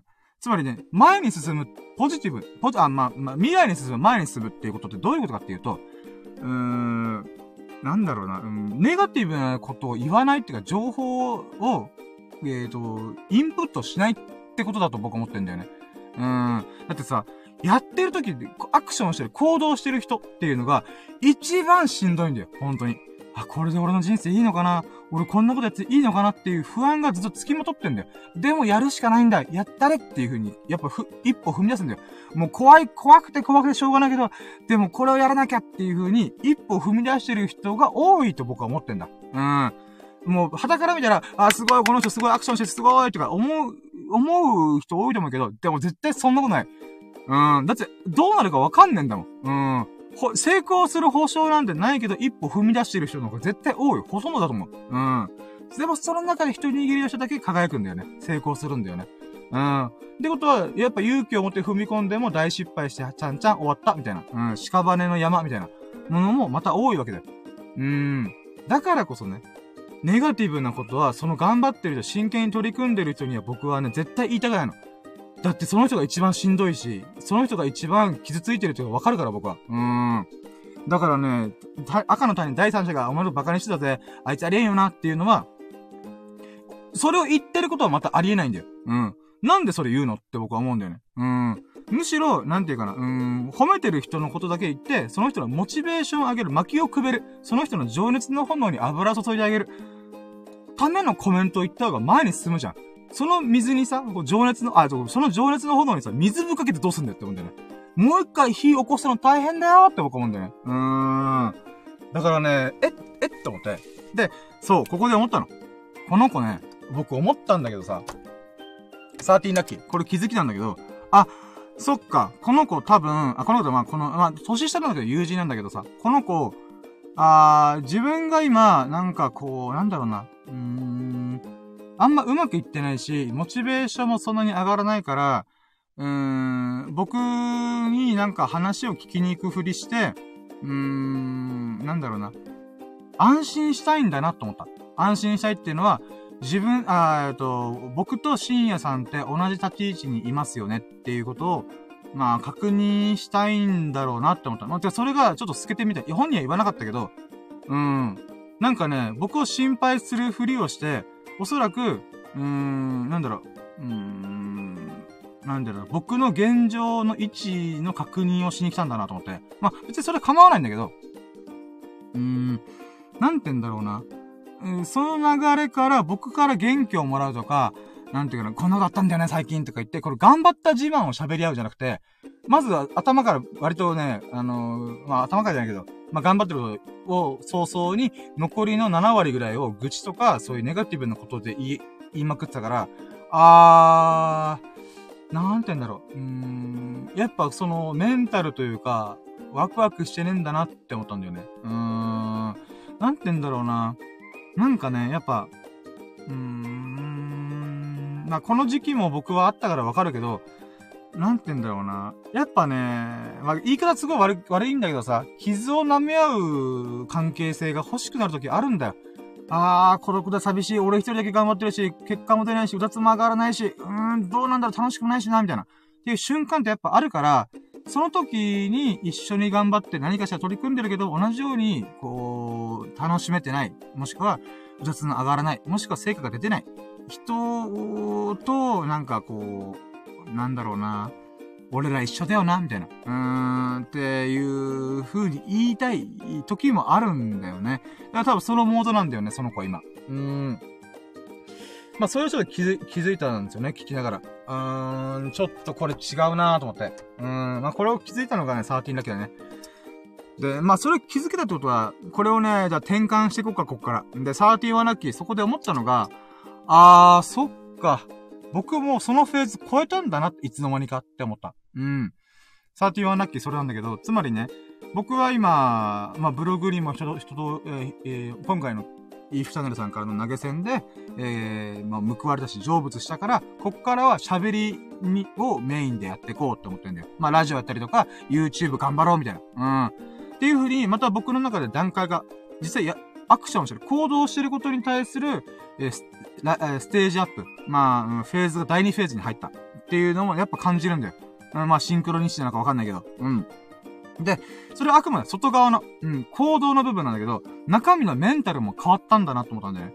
つまりね、第一フェーズの段階って、ノートをあんだけやっても、うんともすんとも繋がら、成果に繋がらないな全然お金ならないなとか、うん、もしくは誰か、誰とも繋がらないなとか、うん、いろいろ思ったんだけど、しんどいなとかもね、うん、思ってたんだけども、うん、まあ、ラッキー、いや、まあ、ラッキーやっちゃったりとかね、動画再スタートできたりとか、写真、えー、時かぐらいから、やっぱね、ワクワクが止まらないんだよ。次どんな企画やる？みたいな。うーん。で、その、まあ、YouTube は企画とか自分でこれやってみたい、あれやってみたいとやるじゃん。だけど、ラキラジに関しては僕が思ったことをひたすら喋るみたいな。それメンタル面ではラキラジにすごい僕は助けられてるんだ。まあ、もちろんね、聞いてくれてる神々の方々は本当にありがとうなと思ったんだけど、で、かつ、アクションの部分で YouTube でわーって今、まあ、編集とか撮影とかちょこちょこやってるんだけど、なんかね、つまり、普通にメンタルの部分も、僕はすごい成長の段階に今いるんだなってめっちゃ感じた。つまりね、うん、その、友人の状態っていうのが、かつて僕が通った道、うん。通り過ぎた道なんだ。だから僕客観的に、あ、そっか、この友人は今このモードに入ってるんだな。ああ今しんどいだろうな。でもね、ごめんなーと思って。うん。もう僕そのフェーズ通り過ぎてるから、そこの話に、えー、共感というか、一緒に付き合うことできないんだわって言いながら、み、み、右から左にちょっと通りに来たんだよ。まあ、ショックなことがあったからね。うん。うーん、だからね、これに関してはね、僕はね、すごいね、厳しいというか悲しい話になっちゃうけど、自分で乗り越えるしかないんだよなって思ってんだよね。うん。もちろん話は聞いてくれ、聞いてあげるし、あのー、なんだろうな、求められれば、こうしたら、ワクワクすることしてみたらとか、アドバイス、アドバイスっていうか、うん、なんだろう、アイディアとかね、プラスアルファでこうしてみたら、ああしたらみたらとかいうの言えるけど、結局ね、このメンタルの部分ね、うん。アクション、アクションの部分は、こうしてみたら、ああしてみたらって言えるんだけど、メンタルに関してはね、やっぱどうしても自分で気づくしかない気がするんだよね。うん。結局、前に進むためにはポジティブというか、ネガティブなことを一切シャットアウトするというか、シャットアウトするぞみたいな。うーん。なんかそういう風に自分もやってきたから、その時にやっぱ誰かにそれをや、やってもらったかっていうか自分で決断したんだよね。嫌な状況、嫌な場には行かない。嫌な人とは会わない。喋らない。うーん、とか、うーん、嫌な人とは連絡取り合わない。LINE をしない。えー、とかそういう風に徹底したんだよね。でもその結果、自分で、あ、今もす、ちょっとさ、孤独感とか寂しさとかちょこ、ちょこっとあることはあるけども、でもそれ以上に、うん、全力で今やりたいことをやり、や、やることができてる。っていうのは、自分でやっぱそこの、シャットアウトしたからだよね。うーん、ネガティブなものに、ネガティブな見ない、触れない、聞かない、うーん、味合わない。うーん、でもそれをね、やってるからこそ、今、全力でできてるんだろう。集中でき、集中して自分の楽しいことしかしてない。うーん。状況作れてると思うんで、やっぱだん、メンタルの、あメンタル、えー、中身の部分もね、段階が変わったな。まあみんなから見たらね、ささやかすぎる段差だよ。うん、もう1センチ以下の段差じゃない？って思う。うん、これちょっと、老人ホームでちょっと怪我する段差だよねって思うぐらい。うん、の、ステップアップかもしれないけど、僕からしたらね、やっぱ大きな成長だから、うん、やっぱそこをすごい感じた今回の話聞きながら。あー、だからね、あん、まあ、今ぶっちゃけちゃうけど、面白くなかったんだよ、この話聞いてて。僕はやっぱね、これやりたいんですよとか、あれやりたいんですよってことさっきの10、えー、1万6000文字のブログ書いてるんですよって時が一番僕の中でピークなんだよ。いいな、いいチャレンジしてんな、みたいな。うーん。僕はその1万6000字書いたこともないから、たい、未体験の領域。だからこそ、その体験、その体験をした友人の、ならではのこの体験談っていうのかな。そういうの楽しみにしてるよ、みたいな。うん。だから完成したらね、あの、ぜひアップしたの連絡ちょうだい、みたいな。っていうふうに思ったんだよね。うん。でもその時が一番ピークだった。僕、僕楽しいな、面白いな、みたいな。やっぱやってくれるね、この子と思ったり。うん。だけどそっから、シューンって下がってたんだよ。うん。だからね、なんか、そうなんだよなやっぱ、楽しいこととか面白いこと、ワクワクしてることにフォーカスしてる人っては、なんか伝わるんだよね。うーん。あ、伝わるというか、まあ、うーん。話がね、なんか、うーん、ネガティブな方向行っちゃうんだよね。うーん。まあ、とりあえず、ごめん。あ、そう、はい。とりあえず、その、自分自身のね、そこを振り返ってね、こう、冷静に、なんか、分析じゃないけどね、自分なりに感じたこと、気づき、っていうものをね、めちゃくちゃありました。うーん。うーん。そうね。13 132ラッキーなんかあるかな ?13 2ラッキーはね、うーん。13 2ラッキーなんかあったかななんかね、この話がね、今自分で結構喋っててスッキリはしてるんだけどもね、うーん、ま、愚痴のラッキーで終わりそうだから、うーん、なんだろうね、なんか総まとめする何かが欲しいな。これ転換するならあと2、1、2歩必要な気がする。13、13 2ラッキー。うーん。あー。なんだろうなあー、でもなんか改めて言うとね、13 2ラッキー。デザイナー業界って終わってんなと思った。うん。これね、ごめん、ちょっとまた急にデス、で、えー、ごめん、急にディスリから入っちゃって申し訳ない。えー、そうじゃなくて、そのデザイナー業界から辞めれてよかったなっって思ったんだ。うん。これはね、それが13なんだけど、まあ、もともと嫌な会社だな、あ、嫌な会社というか自分と合わない会社だなって思ったんで辞めたんだけど、その時点から、あれ、デザイナー業界ってどんどんオワコンになってくんじゃないかな？疑惑が僕の中であったんだよね。うん。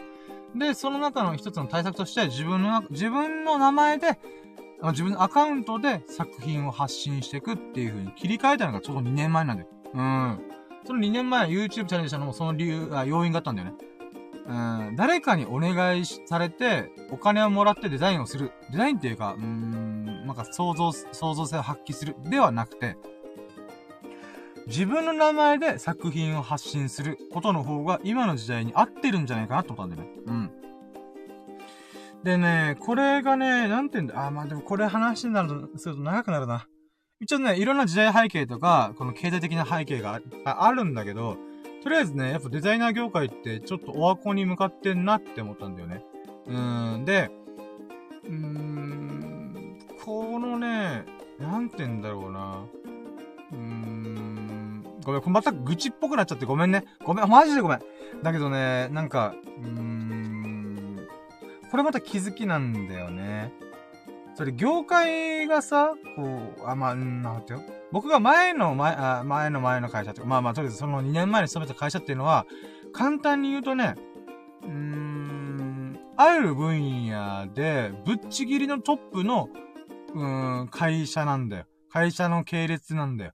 うーん、もう、ウハウハよ。うーん。東京のど真ん中にね、あの、本社があって、で、そこのなんか、下請けというか、うん、子会社みたいなところにいたんだけど、うーん、なんて言うんだろうな。その会社、イケイケの会社ですら、人のチャレンジを笑うとか、なんか、うん、小馬鹿にするとか、もしくは労働環境がやばいとか。で、あれ？っと思ったんだよね。これってやばくない？っていうのもね、ちょっと思ったんだよね。うーん、だからやっぱね、このイケてる業界って言ったら変だけど、活性化してる界隈っていうのは、うーん、なんだろうなみんなやっぱ何かしらギラギラしてるって言ったら変だけど、夢を叶えたいっていう、なんかね、目の輝きが違うっていう感覚がなんとなくあるんだよね、僕の中で。うーん。だからね、やっぱみんなの目が死んでたっていうのもあるし、まあ僕の目も死んでたんだけど、うーん。だからね、やっぱやめててよかったなと思った。うんで、やっぱそれのね、トラウマみたいのが、その友人にも植え付けられてたから、あー、なんだろう。うーん、まあ、うーん。そうね、ごめんなさい。これあれだ。思ったけど、いや、まあ、やめれてよかったっていうのが13-2ラッキー、か。あー。いや、だからなんかちょっとこれ、転換するの難しいな。なんかね、なんとかねじ曲げて、ラッキーに持っていきたいけど、なんかね、スレスレラッキー感がやばい。うーん。いや、あの時あの時やめてよかったなって思ったよっていうのラッキーってなんか変だよなうん。そうね、言い方変えるならば、こうかな。うん。やめてよかったなって思えるぐらい、えー、自分自身が2年間頑張ってきたことを改めて実感しました。急にそれっぽくまとめたけど。うん。これが13-2ラッキーかな。うん。13-3ラッキーはなんだろう。うん、まあでもさっきの喜怒哀楽が全てかな、やっぱ結局。うん、今に見とけよっていうか。でも楽しむことも忘れ忘れちゃいけない。うん。あくまで僕は、喋るのが楽しいから。うん、ラッキーを喋りながら、思い出しながらやるのが、楽しくしょうがないからやってるっていう軸はもうぶらしちゃいけないと思ってんだよね。うーん。それを急になんか、うーん、なんだろうな。こう、一攫千金、み、もう、大稼ぎするために、やってんだっていうのは、またずれてくるよなと思うんで、やっぱ楽しいからやってるっていうのが前提だよなとかね。うーん。いや、ちょっと待って、今日はやっぱね、もやもやがすごすぎてか、すぎ、すごすぎて、うーん、なんかまとまりがなくて大変申し訳ないっす。なんだろうな。うーん。そうなんだよなこれ結構、でもね、まあ、ほんと今ね、あ、でも捉え方によっては全然ラッキーだな、こういうこともあって、えー、それでも僕はね、全然気がめいってないんで、うん、よし、頑張ろうみたいな。うん、めいってないっていうか、うん、まあ、まあ、なんだろうなあーまあ、まあ、まあ、うん、な、まあ、なんて言っていいのか、とりあえずね、うん、ネガティブにはなってない。もやもやしたけど、結局ね、今喋ってスッキリしたから、うん、まだまだ明日、明日はまたやることいっぱいあるし、うん。そうだね。なんか、うん、変換できた感はしないけど、アンラッキーをラッキーで変換できた気はしないんだけど、でもね、気持ちの面ではすごいポジティブになってきてるから、もやもやすっきりして、かつ、うーん、なんだろう、こういった体験また、いいもんだなって思ったんでね。うん。うーん、そうだね。なんかね、もう、まあ、これ以上ラッキーは増えないけど、なんか思ったのが、うーん、なんか、友人の電話、ちょっと一旦スルーしとこうかなと思った。するっていうのは、この子が自分の頑張った自慢をする。聞いてください、深夜さん。もうこれやりましたよ、僕、みたいな。っていう LINE が来ない限りは、基本的にはね、ちょっと、うーん、なんだろうな。まあ、スルーではないけど、うーん、なんか、あ、これまだ、文、LINE の文章上では、うーん、まだその元入ってないなっていうのがいろいろ思ったら、うん。そうねこれに関しては自分で向き合うしかないと僕は思うからね。うーん。だからねなんか、なんかなーと思った。最初の LINE の問いかけの文章も、最近なんか、どうすかみたいな。で、これ入った瞬間からね、まだ他にも文章がついてて、その時点で、ん？とは思ってたんだよね。うーん。なんかね、結構ポジティブじゃない感じの流れから来てたから、で、で電話していいっすかって来たからね。いやー、うーん、難しいね。こればっかりはな自分でなんとかこう見、見つけるしかないから、なんとも言えないんだよなうん。逆に困ってるって言ってくれたらいいんだけどね。うん。困ってる、助けてって、CA さん助けてって言われたら、もうできる限りの手助けはしたいと思ってるんだけど、うーん。なんかね、助けてっていうのを、なんだろうな、ポジティブとか未来に向けて、前に向いて、いる上でどうしていいかがわかんないんすよ、みたいな。だったら僕は全然なんとか自分ができる限りの、いや、俺これこれこういうことやってさ、とかこんなことあったんだよね、って喋れるんだけど、なんかね、ネガティブな、なんかこれやってもどうせとか、うーん、なんだろうな。うーん、僕がこの YouTube 再始動したこととかも、いや、しんやさん、これ、うん、これでまた、うん、チャンネル登録とか全然増えなかったりとか、再生されなか、再生されなくて、また挫折して、頓挫したら、めっちゃ恥ずかしいっすよ、とか言うんですよ。はぁと思って。もう僕からしたら余計直せたバカ野郎と思うんで。うーん。まあ、別にいいんだけどね。冗談交じりで言おうと思って、まあ滑っただけだと思ってるから、気にはしてないんだけど、うーん、なんだろうなそういう発言が出る時点で、前に向いてもがこう、もがこうとしてないんだよね。うーん。未来に向いてもがいてる人は多分そんなこと言ってる余裕ないから、うーん、いや、そんな恥ずかしいとかもうどうでもいいんで、とりあえず僕のやってることがね、こう、うまくいくようにちょっとね、相談させてください。とりあえずね、誰でもいいからちょっと聞いてほしいんですよ、話だったらもう全然聞く。うん。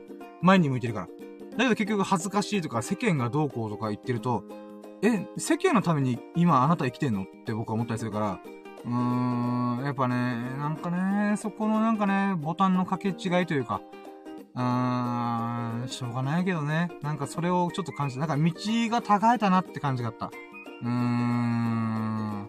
まあ、しょうがない。まあ、とりあえず、まあ、うん。まあ、僕も成長してどんどん変化を巻き起こしてるし、Life is Black Hole でもギュンギュンギュンギュンラッキーを吸い込んでるんで、シンクロニシティというか、うん、いろんな人のご縁とかもね、吸い込んでるんで、まあ、やっぱ変化のスピード、あとみんなにも応援してもらってるんで、やっぱそれゆえにね、とんでもない勢いで、あのー、前に進んでるんだなっていうのも思うんで、うーん、そうね。しゃあないな、こればっかりは。うーん。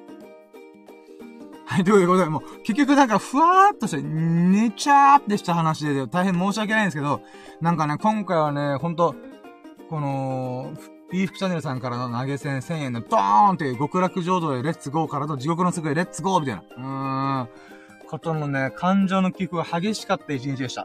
うん。だからね、もう、これどうにか喋って、スッキリしたいな。スッキリっていうか、なんだろうな。うん、自分がどう感じたんだろう、それっていうのをもっと客観的に見たいなと思って。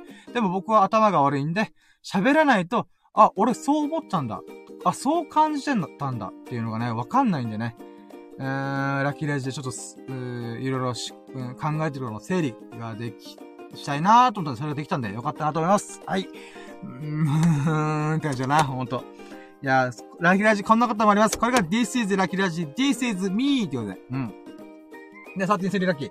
13-3ラッキーは、まそんな話もしながら1時間半ぐらい喋って、あ、ごめん、そろそろちょっとね、俺編集作業あるから、うーん、電話終わるわ。って言って、もう、割とそこの、そこら辺でスパーンと終わって、で、さあ、13-3ラッキー。YouTube の2本目の動画編集をやりました。イェイ前に進んでるってことで。うーん。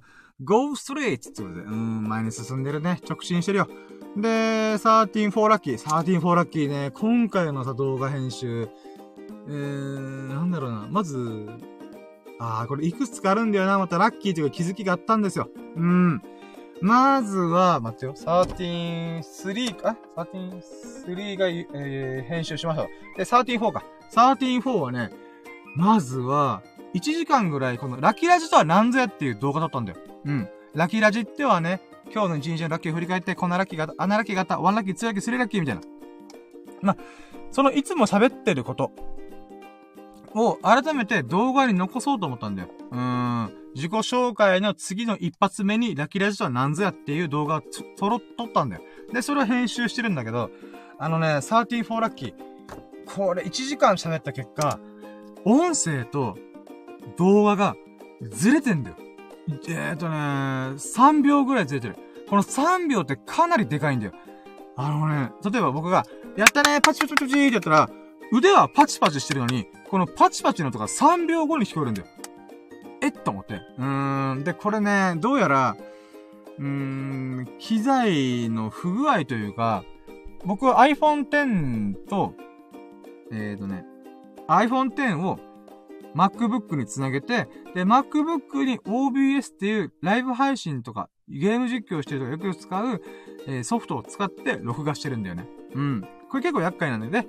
そこからね、このマイクの音声がね、パソコンにくっつけたりとか、もしくは、スマホにそのままくっつけたりとか、まあいろんなパターンがあるんだけど、で、1回目の時は、40分ぐらいの動画で、なんかね、0.5秒とかぐらいちょっとずれてるなっていう違和感があったんだよね。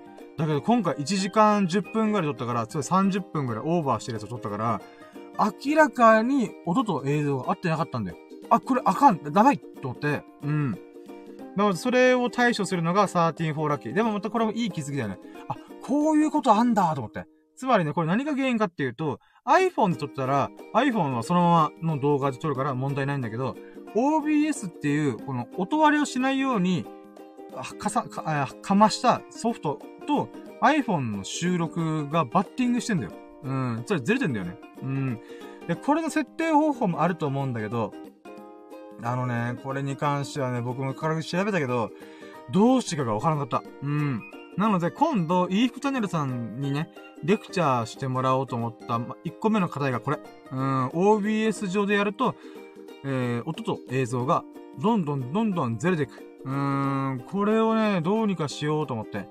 で、これは配信をすれば関係ないのかもちょっとわからなくて、でも録画でずれてるんだったら、もしかして配信でもずれるんじゃね？とかね。なんかそれちょっといろんなこと思ったんだけども、まあ、まずはね、うん、この EF チャンネルさんに、こう、レクチャーしてもらえる1個目の課題が見つかったなって思ったんだよ。うん。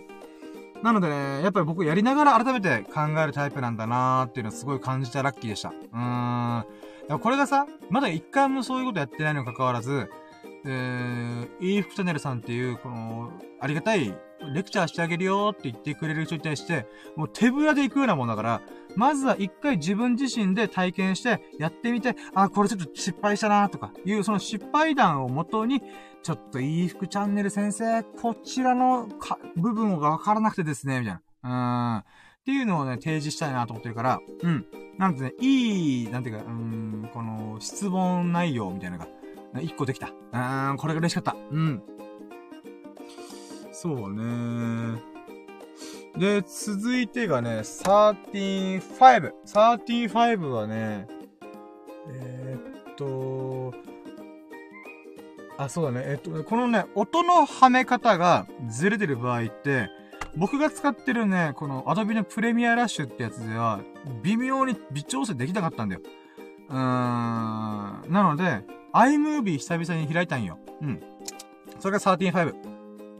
iMovie を開いて、あ、それ iMovie での MacBook とか、Apple 社製品に入ってる、えー、動画編集アプリなんだけど、これがね、まあ久々に開いて、まあ無事ね、この映像と音のズレっていうのは調整できたんだけど、この iMovie 開いて、まあその音を、音ズレを調整した動画あるじゃん。これを書き出して、もう一回プレミアラッシュっていう僕が使ってる編集アプリにぶち込もうと思ったんだよ。そしたらさ、僕の MacBook って容量が 500GB なんだよ。うん。まあ、うーん、5、6年前に買ったやつだから。で、今ね、400GB ぐらい使ってて、残り 100GB なんだよ、容量が。残りね。うん。で、まあ、動画を作り始めたからさ、この容量の問題結構気にしないと、あっちゅう間に、このパソコンのディスクがいっぱいいっぱいになっちゃうから、結構気をつけちゃうんだよね。で、おそらく 50GB 以下ならま、なら、ならなきゃ、なるまでは、とりあえず、なんていうか、パソコンの整列が一体置いとこうと思ったんだよ。そしたらね、びっくりしたよ。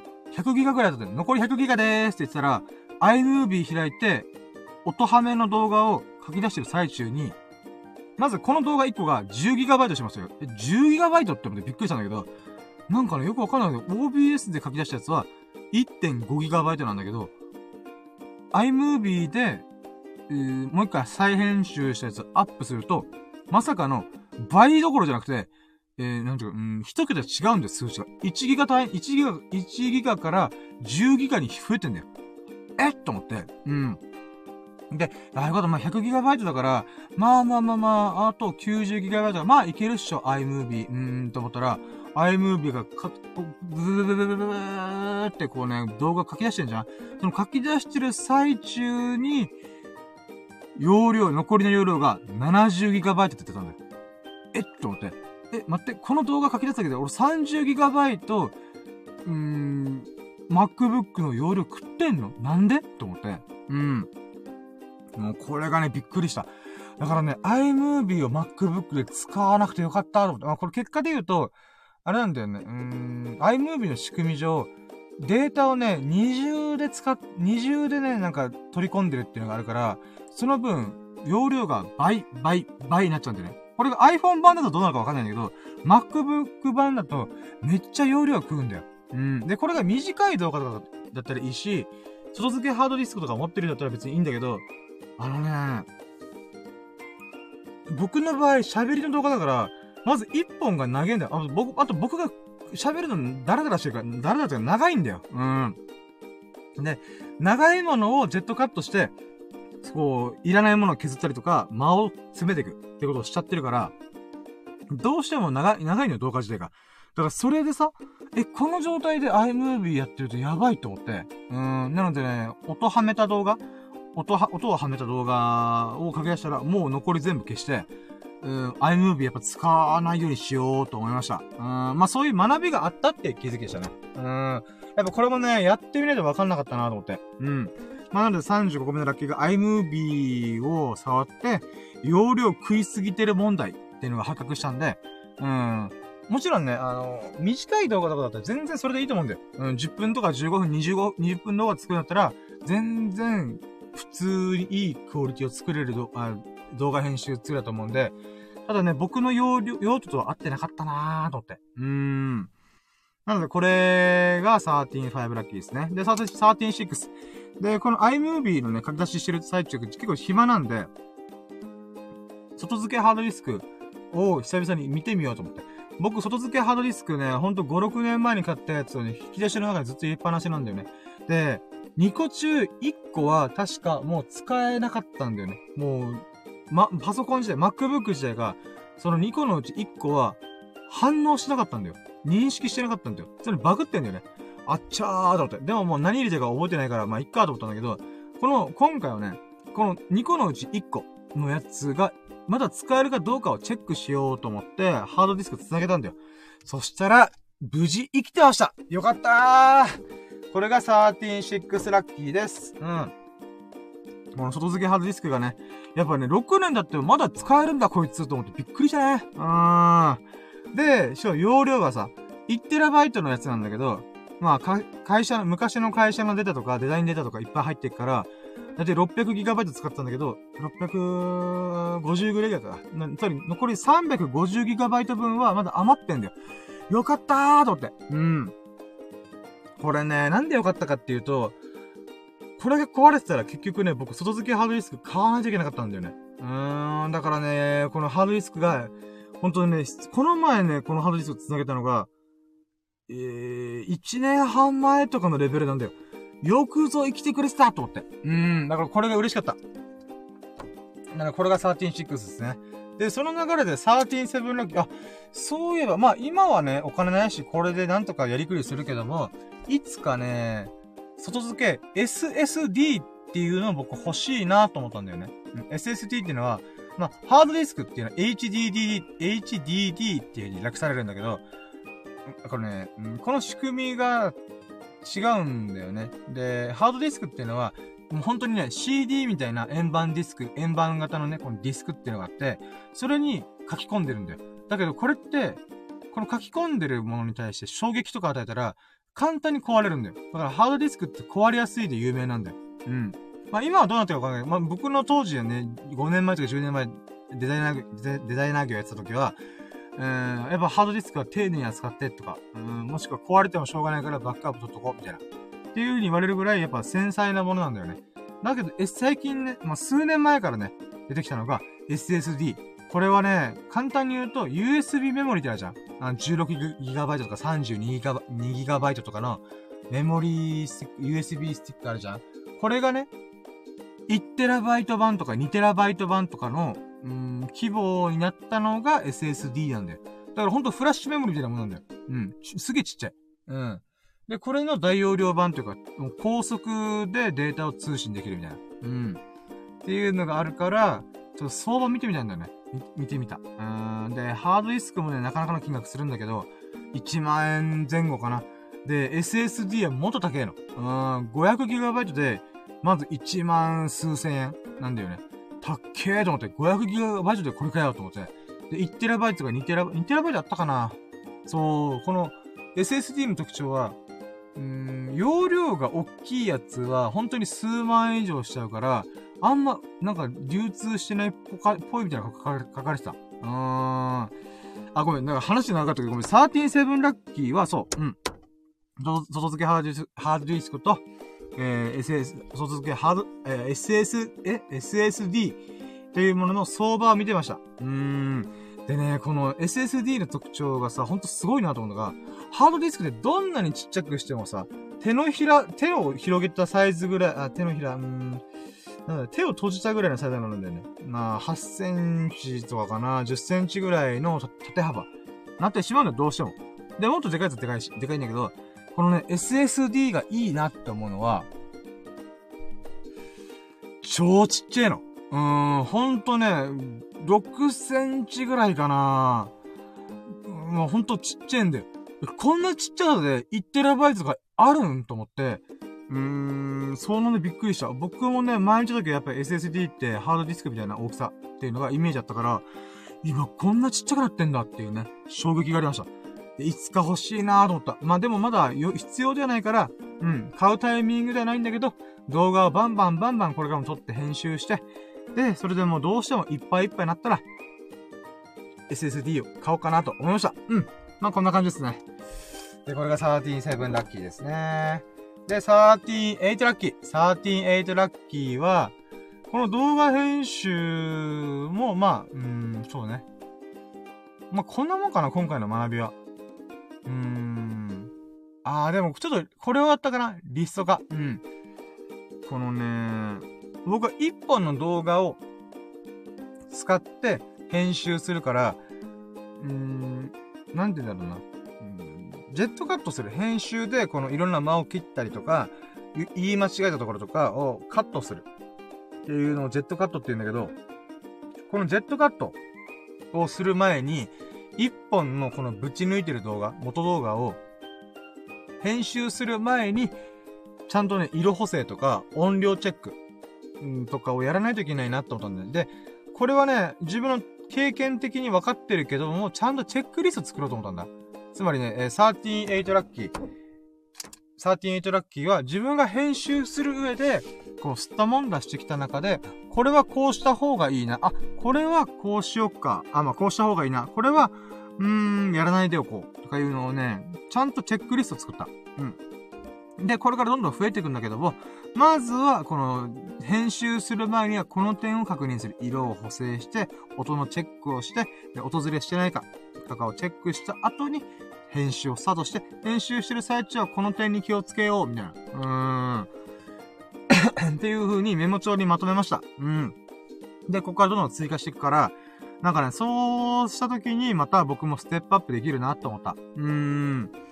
やっぱ僕はやりながら考えるからこそ、やって感じたこと、あ、これ違うなと思ったことに関しては、ちゃんとメモして振り返ろうっていう風に思ったね。うん。でもこれもさ、基本的に僕メモを取りたがらない人なんだよ。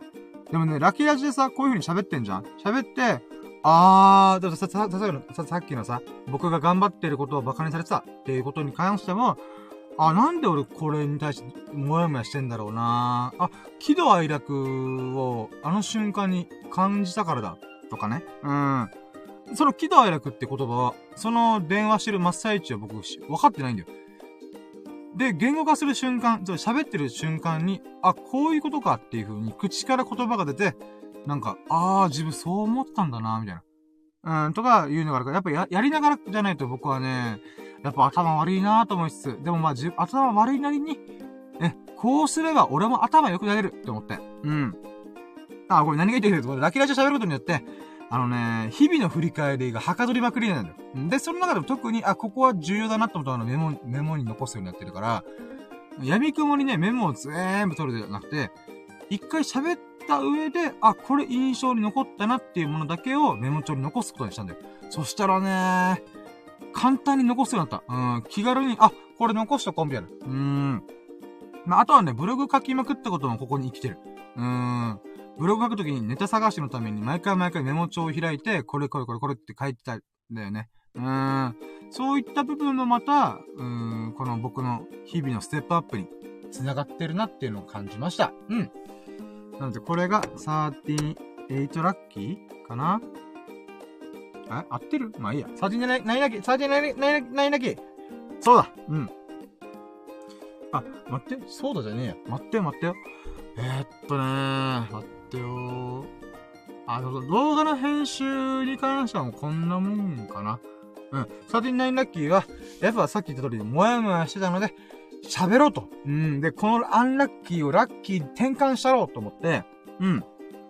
で、まずはジョギングしました。えー、あ、と、なので、編集作業が終わっ、一段落して、まずは、39ラッキー。入念な準備運動、ストレッチ、筋トレをしました。うん。で、まあ、それはいつものラッキーなんだけど、まあ、これちゃんとやらないと怪我するから、今日もこれができたらよかった、ラッキーっていう意味ですね。で、40ラッキー、えー、5キロのジョギングしました。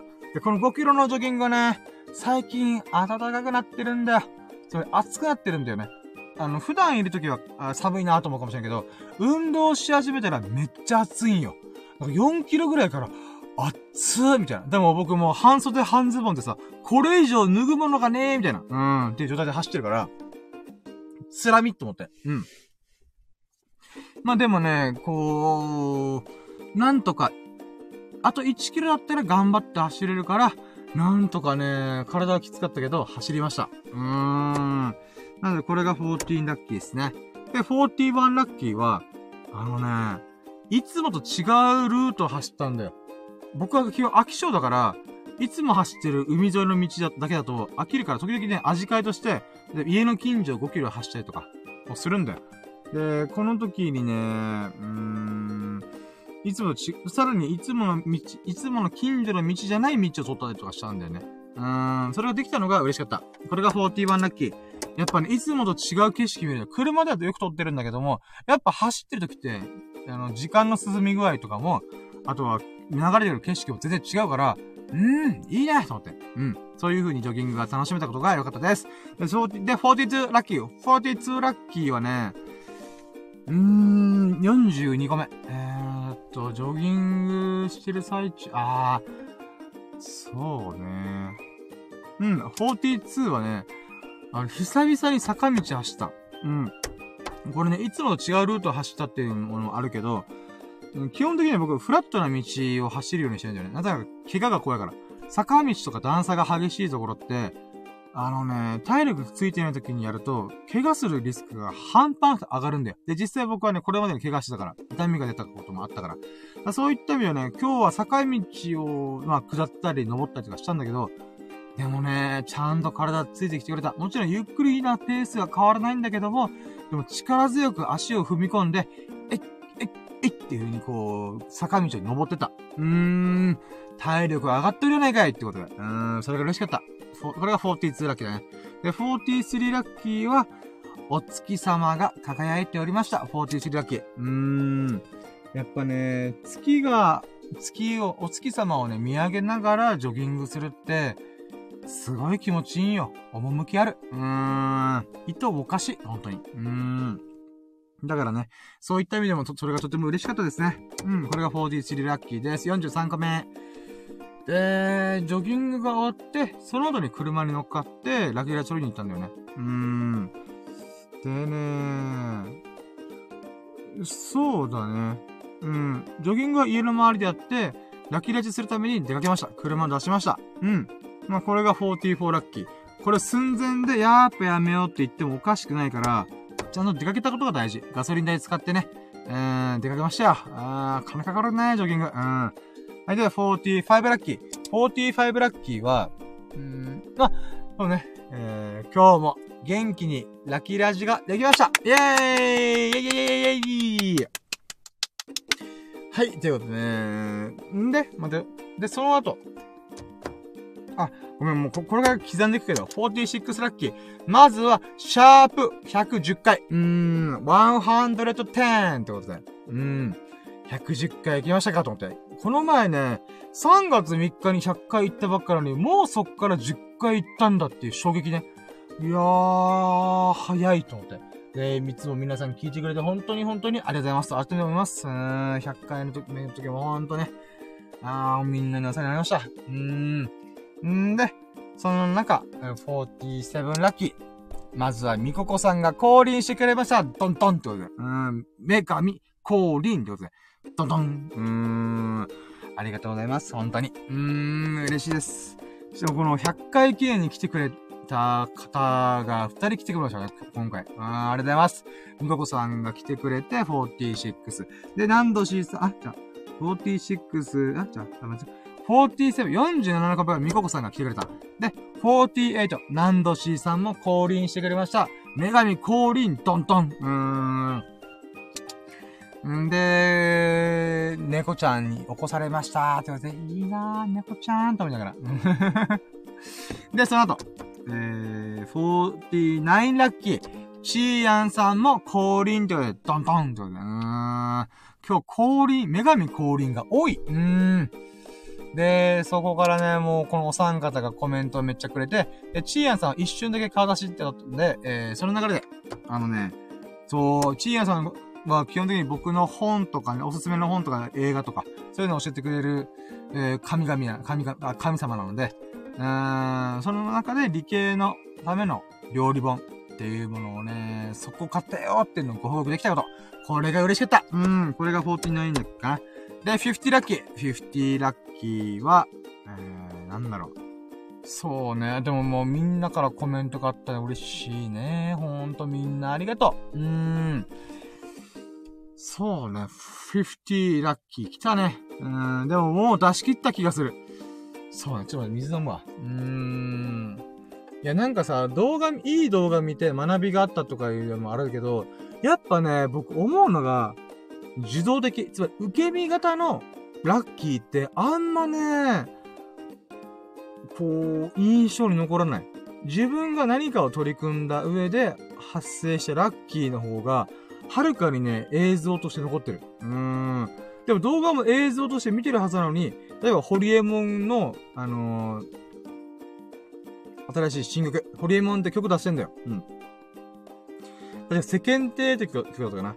で、それでさ、ホリエモンって基本さ、シャツ着てない、あ、シャツを着てる姿が、スーツ姿がないんだけど、今回スーツ姿のサムネだったから、え、スーツ着てんだーとかね。うんで、ホリエモンがスーツ着た上で、その、レール社会から飛び出せみたいな。うーん、っていう曲を作ってなんか面白いなーと思ったりとかね。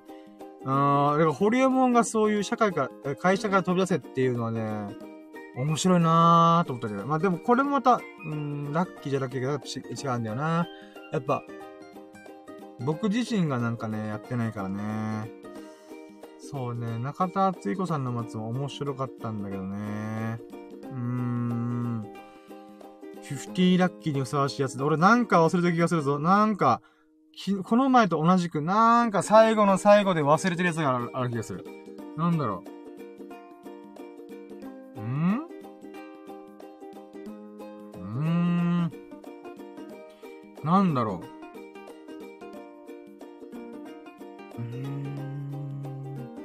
50ラッキーにふさわしいのか。でも、ささやかでも別にいいんだけど、でも出し切ってんだよななんだろ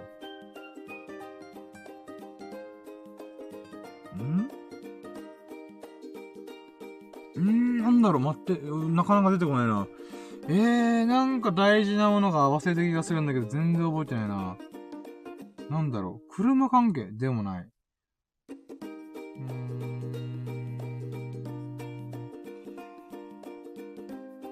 うーん。ああ、違うや。ああ、そうだ。ささやかだけど、これだ。うん。そうか、さっき言ってなかったわ。50ラッキー。今日のゾロ目の、ゾロ目ナンバー第2弾。44分44秒見ましたイェイいやー、これが50ラッキー。あー、よかった。ゾロ目だ。そう、これを言ってなかった。そう。あの、SNS のプチブログを書いてるときは、999文字っていうのを見た。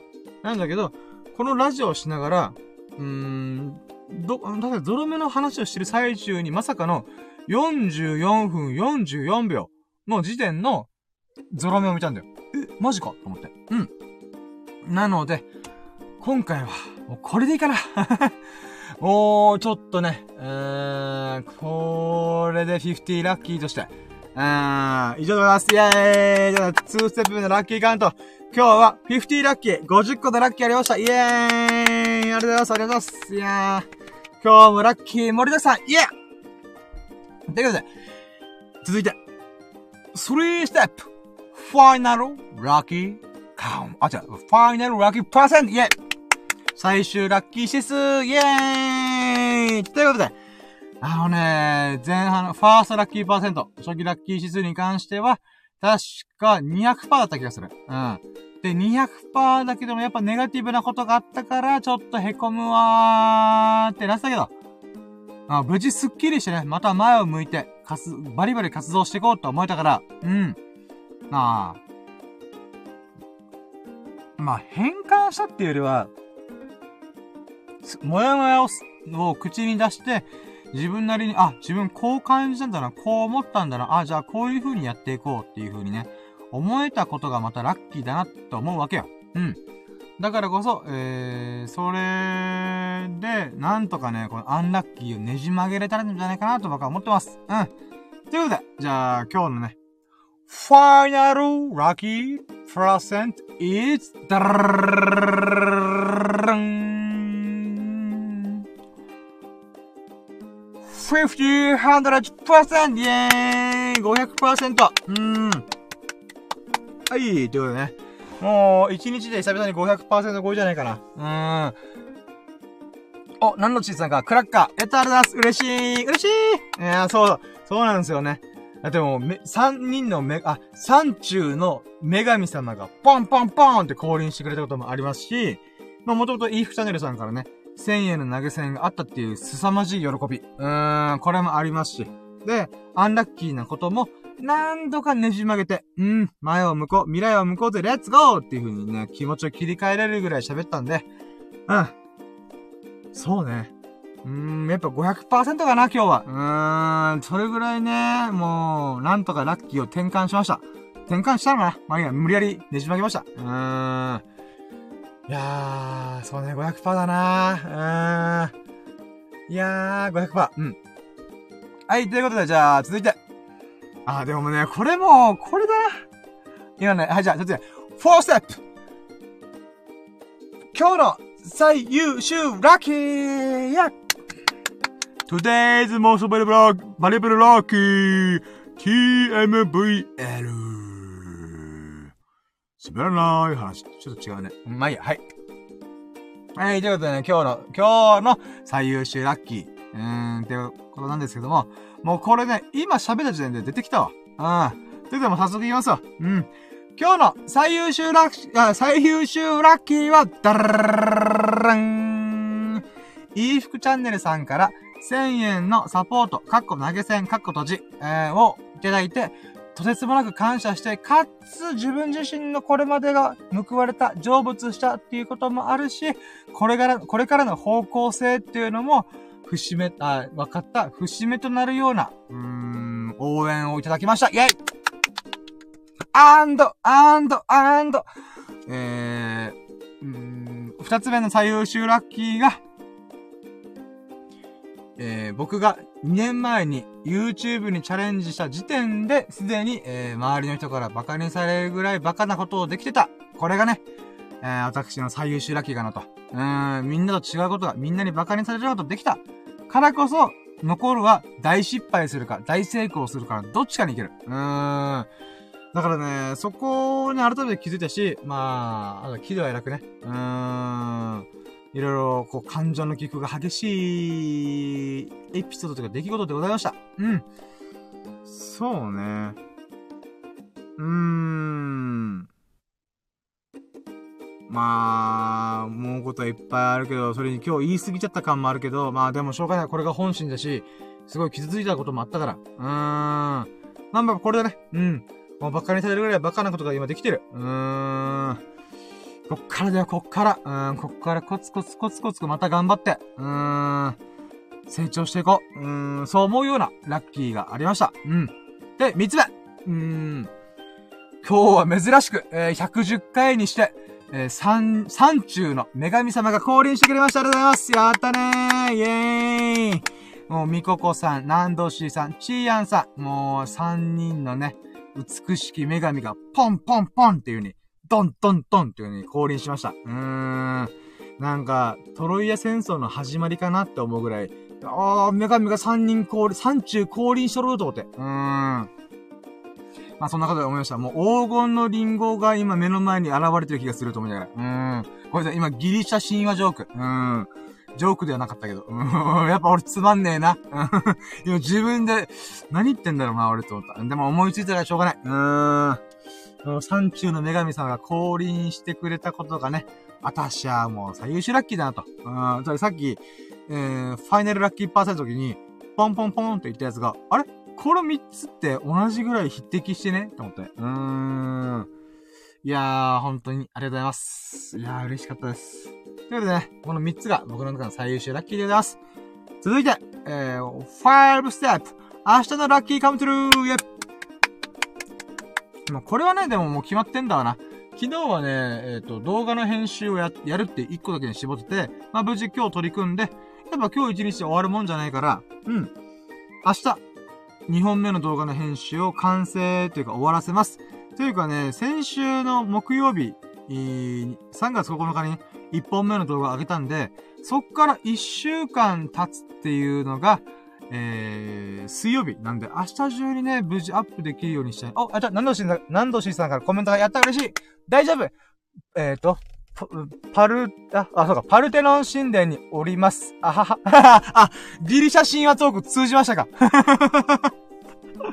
さすが、白式頭いい、頭いいっていうか、なんだろう。うん。あさすがーと思いました、今。やっぱ女神様だーと思った。いや、よく、よくと通りましたね、このジョーク、ジョークというか。はい、ということで、いや、まあ、あ、そうそう、あ、そうか、明日のラあ、そうラッキーカムトゥルーは、うん、えー、2本目の動画を1週間ごと、越しになるので、明日には、明日というか、水曜日中には完成まで持ってきたい。まあ、でもその準備の下ごしらえはね、今日やったつもりなんで、あとはひたすら編集というかカットしていくだけ。うん。で、そして、あの、えっ、ー、と、ラッキーラジについてね、えー、語ろうと。うん。ん？間に合うのか？まあいいや。うん。まあまあ、そうねあ、でも明日もしかしたら撮影もしたいかもな。まあちょっとわかんないな。いやね、あタイミングが合えばね、明日、えー、な、4本目の動画の撮影を、明日晴れてたかなちょっとわかんないんだけど、多分そろそろ天気が悪くなる時期入るんじゃねえかなと思う。気のせいだったら別に気にしないんだけど、まあもしかしたら明日、うん、やっぱ撮影が大変なんだよなっていつも思ってんで、うん、編集はね、別に、別に、編集も大変だけど、別にパソコンがあればど、ど、どこでもできるけど、撮影はね、うん、準備が大変なんだよね。なので、その準備の時間を組み込むのは、木曜日は整骨院があるからね、ちょっと微妙かなーとかいろいろ考えちゃって、明日か。でも金曜日、あ、金曜。わかんねえや、ごめんなさい。とりあえず明日、明日は、えー、とりあえず2本目の動画を完成させる。あもうこれ1本に絞るわ。うん。ということで、えー、まあ、ラッキーカムは明日、えー、こんなもんですかね。はい、えい。ふぅ。いやー、喋った。結局、フルスロット、5時55分だおーびっくりしたよびっくりーすげえ !5 時55分だ、今。今、あの、3時間ぐらい喋ったかなーと思って、5ステップが終わる瞬間に、ふわっと見て、5時55分。やっぱね、明日2本目の動画アップするべきなんでしょうね。うーん、びっくりした。今ビビった。自分でビビった。いやね、なんかさ、基本的に狙わないように頑張ってんだよ、僕は。うん。やっぱ狙って、なんかゾロ目見ましたってすごいダサいなと思うから、ダサいっていうかなんだろうな。うん。それはもう、シンクロニシティじゃないよね、ラッキーじゃないよねって思うから、やっぱあくまでたまたまふわって言った瞬間に、あっちゃったーじゃん。あ、また、ナンドシーさんが、あ、あら、嬉しいです。あー、わー拍手のコメント、あ、絵文字マークいっぱい。ありがとうございます。やったー。嬉しい。いや、びっくりしたね。僕もびっくり、いや、え、嘘だろと。5時55分じゃんと思って。いやー、シンク、シン、シンって、シンクロにしちってるね。うん。今噛んだけど。びっくりしたね。いや、5時55分まで喋るつもりなかったんだけどね。あ、いつの間にかその時間なってたか。あー、すごいね。さっき44分44秒を見て。今回、最後の最後に5時55分。あ、つまりね、あれかなうん、アンラッキーをちゃんとラッキーに変えたよっていうサインなのかもしれない。そう思うことにする。うーん。あ、えーと、ナンドシさん、555に合わせて終了かと思いました。あはは。僕はそんな器用じゃないんですよ。その喋りの量をコントロールできたらね、3時間喋ってない、おそらく。いやー、だからね、そうなんですよね。この5ステップが終わるタイミングで555を狙ってるとかね、そう思われたかもしれないですけど、そうではなかったんですよね。マジでたまたまでした。あははってことで。いや、でも嬉しい嬉しい嬉しい。ありがとうございます。いやー。まあ、ある意味そうですね。明日に向かって、 go go go とかですね。うん。なんかあれですね。うん、郷ひろみさんみたいな感じ。うん、ゴーですうん、ゴーであ？違うの？ん？違うの？あ、ゴー、え？え？あ、やべ、頭の、あー、こういう時にね、すぐ記憶が出てこないとダメだよね。うーん。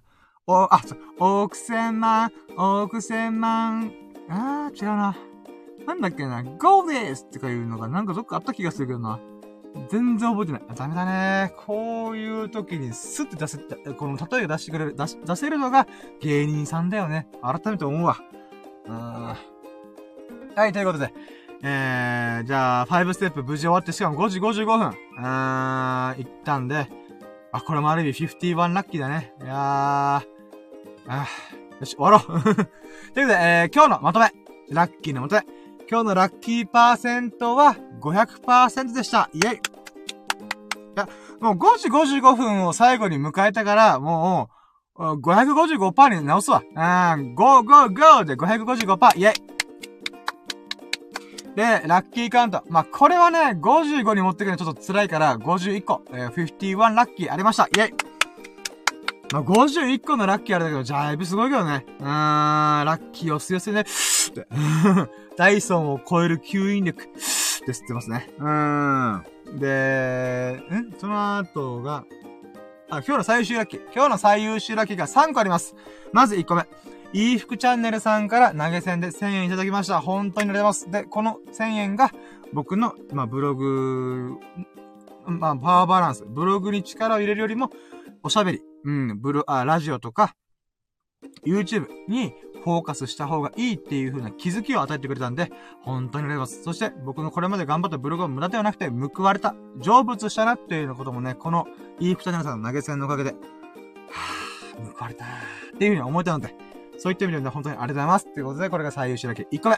で、2個目。2個目が、えー、まあ、うーん、僕が2年、あ、まあ、そうですね。僕が2年前に YouTube とか発信活動、創作活動を始めた時点で、すでに、えー、馬鹿にされてたらしくて、えー、で、まあ、馬鹿にされるぐらい馬鹿になれたっていうことをね、改めて思った。うーん、つまりね、もう残るは、大失敗するか、大成功するかのどっちかしかない。うーん。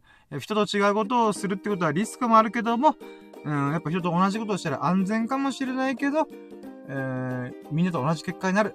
枠組みから、は、えー、うん、みんなと、みんながこう、なんていうか、うまくいってるっていう枠組みから、こう、突出することができないとも思うので、うーん、それが自分もね、こう、なんだろう、僕はやっぱもうビビりだからさ、そういうね、安全牌取りたがる部分があるんだけど、やっぱ一歩踏み出す、踏み出すことができできてたんだな、ということ。俺今全然言葉がまとまらなかったんだけど、まあそういうラッキーが、えー、2個目の最優秀ラッキーですね。うん。だからそういった意味ではね、別に友人に対して、まあ、うん、なんだろう、うん、まあ今は、今はね、もう今スッキリしたし、うん、やっぱ結局前を向くしかない、未来を向くしかないんだなっても思ったんで、うん、こういうね、電話があったってことも悪くなかったなと思ってる。うん。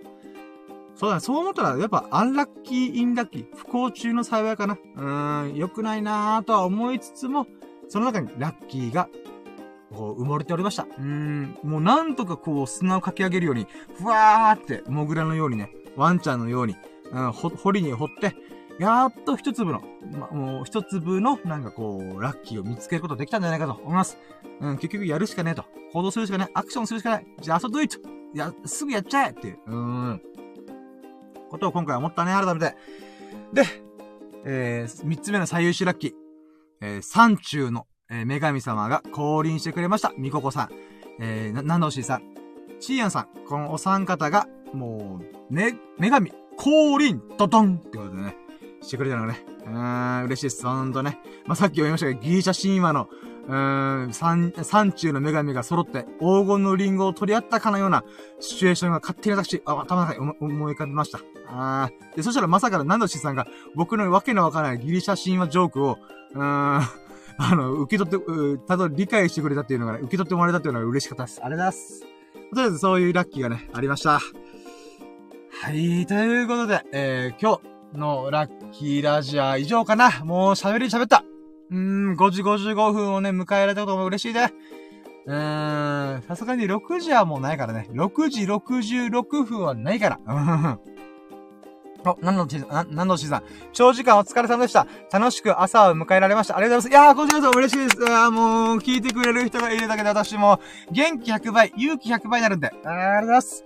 あれ、ほんと、こちらあ、そしてまた、ハートもプレゼント。あありがとうございます。やったー嬉しい嬉しいいや、ほんとありがとうございます。もう、皆様のおかげでね、もう、女神の祝福、ふわーって今、前降りてました。あー、パルテノン神殿の高みからふわーって、オリンポスの神々のごとくふわーって、うーん。いや、ほんとありがとうございます。いやー、女神の祝福でございますね。うーん、嬉しいです。いやー、よかったー。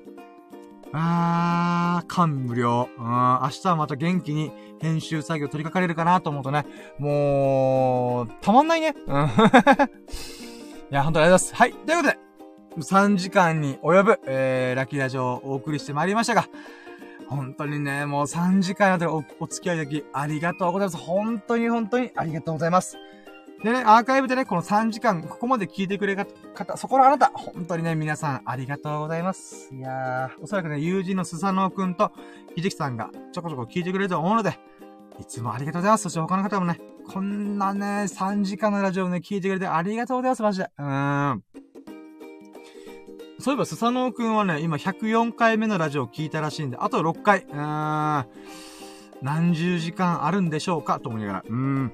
はい、ということでね、もう、もう、頭のガソリンが切れてる感じがする。うっつらしてるわ。うっつらっていうか別に、なんだろうね、出し切ったなって、やりきったなっていう、えー、心地の良い、心地良い疲れかな。うーん。なんかこう、はぁ、しんどい疲れた、じゃなくて、よーしやりきった俺も今日頑張ったぜみたいな。うーん。そんなね、心地の良い疲れが今巡っております。はい、ということで。まあ面白いな、いいなと思ってくれましたら、ハートマークやフォロー、コメントをぜひとも何卒よろしくお願いいたします。皆さんのね、そういうリアクションのおかげだとし、元気100倍、勇気100倍、元気、あ、うーん、え、元気、まあとりあえず元元気がいっぱい出ます。はい。ということでね、えー、そういうことでね多いか。ごめん、はい。はい。もう3時間にわたる収録、あ、収録配信アーカイブを聞いてくれた優しい優しい皆様。皆様が、ほからかな日々と、幸大きい日々を過ごすことを心の底から祈っております。Thank you for listening. Have a nice day!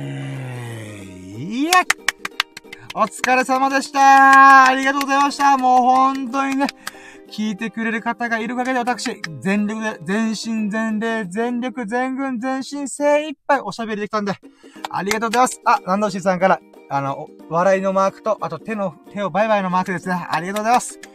いやー。ということで、今回が、シャープ110という110回目の、今日の伝え方だけを語るラジオでございました。110回来ましたよ。ちなみに、明日、111ということで、111ってことで、僕ね、今のところね、ゾロ目の数字で1の並び見てないんだよ。まさかの自力で111を作ることになるとは。あー、やっぱラッキーは自分で掴みに行くものだなと改めて思います。はい、何言ってんでしょうか。はい。それで来、あ次回は111回目ってことでね。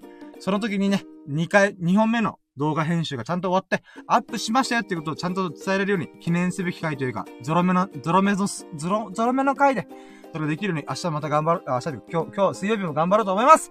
ということで、110回目のラッキーラジでございました。皆さん本当にありがとうございましたお疲れ様でしたはい。ということで、バイチャってことで終了いたします。本当に本当にありが、ちなみに今6時6分、2個のゾロ目。何言ってんだ最後に。はい。お疲れ様でした。ありがとうございました。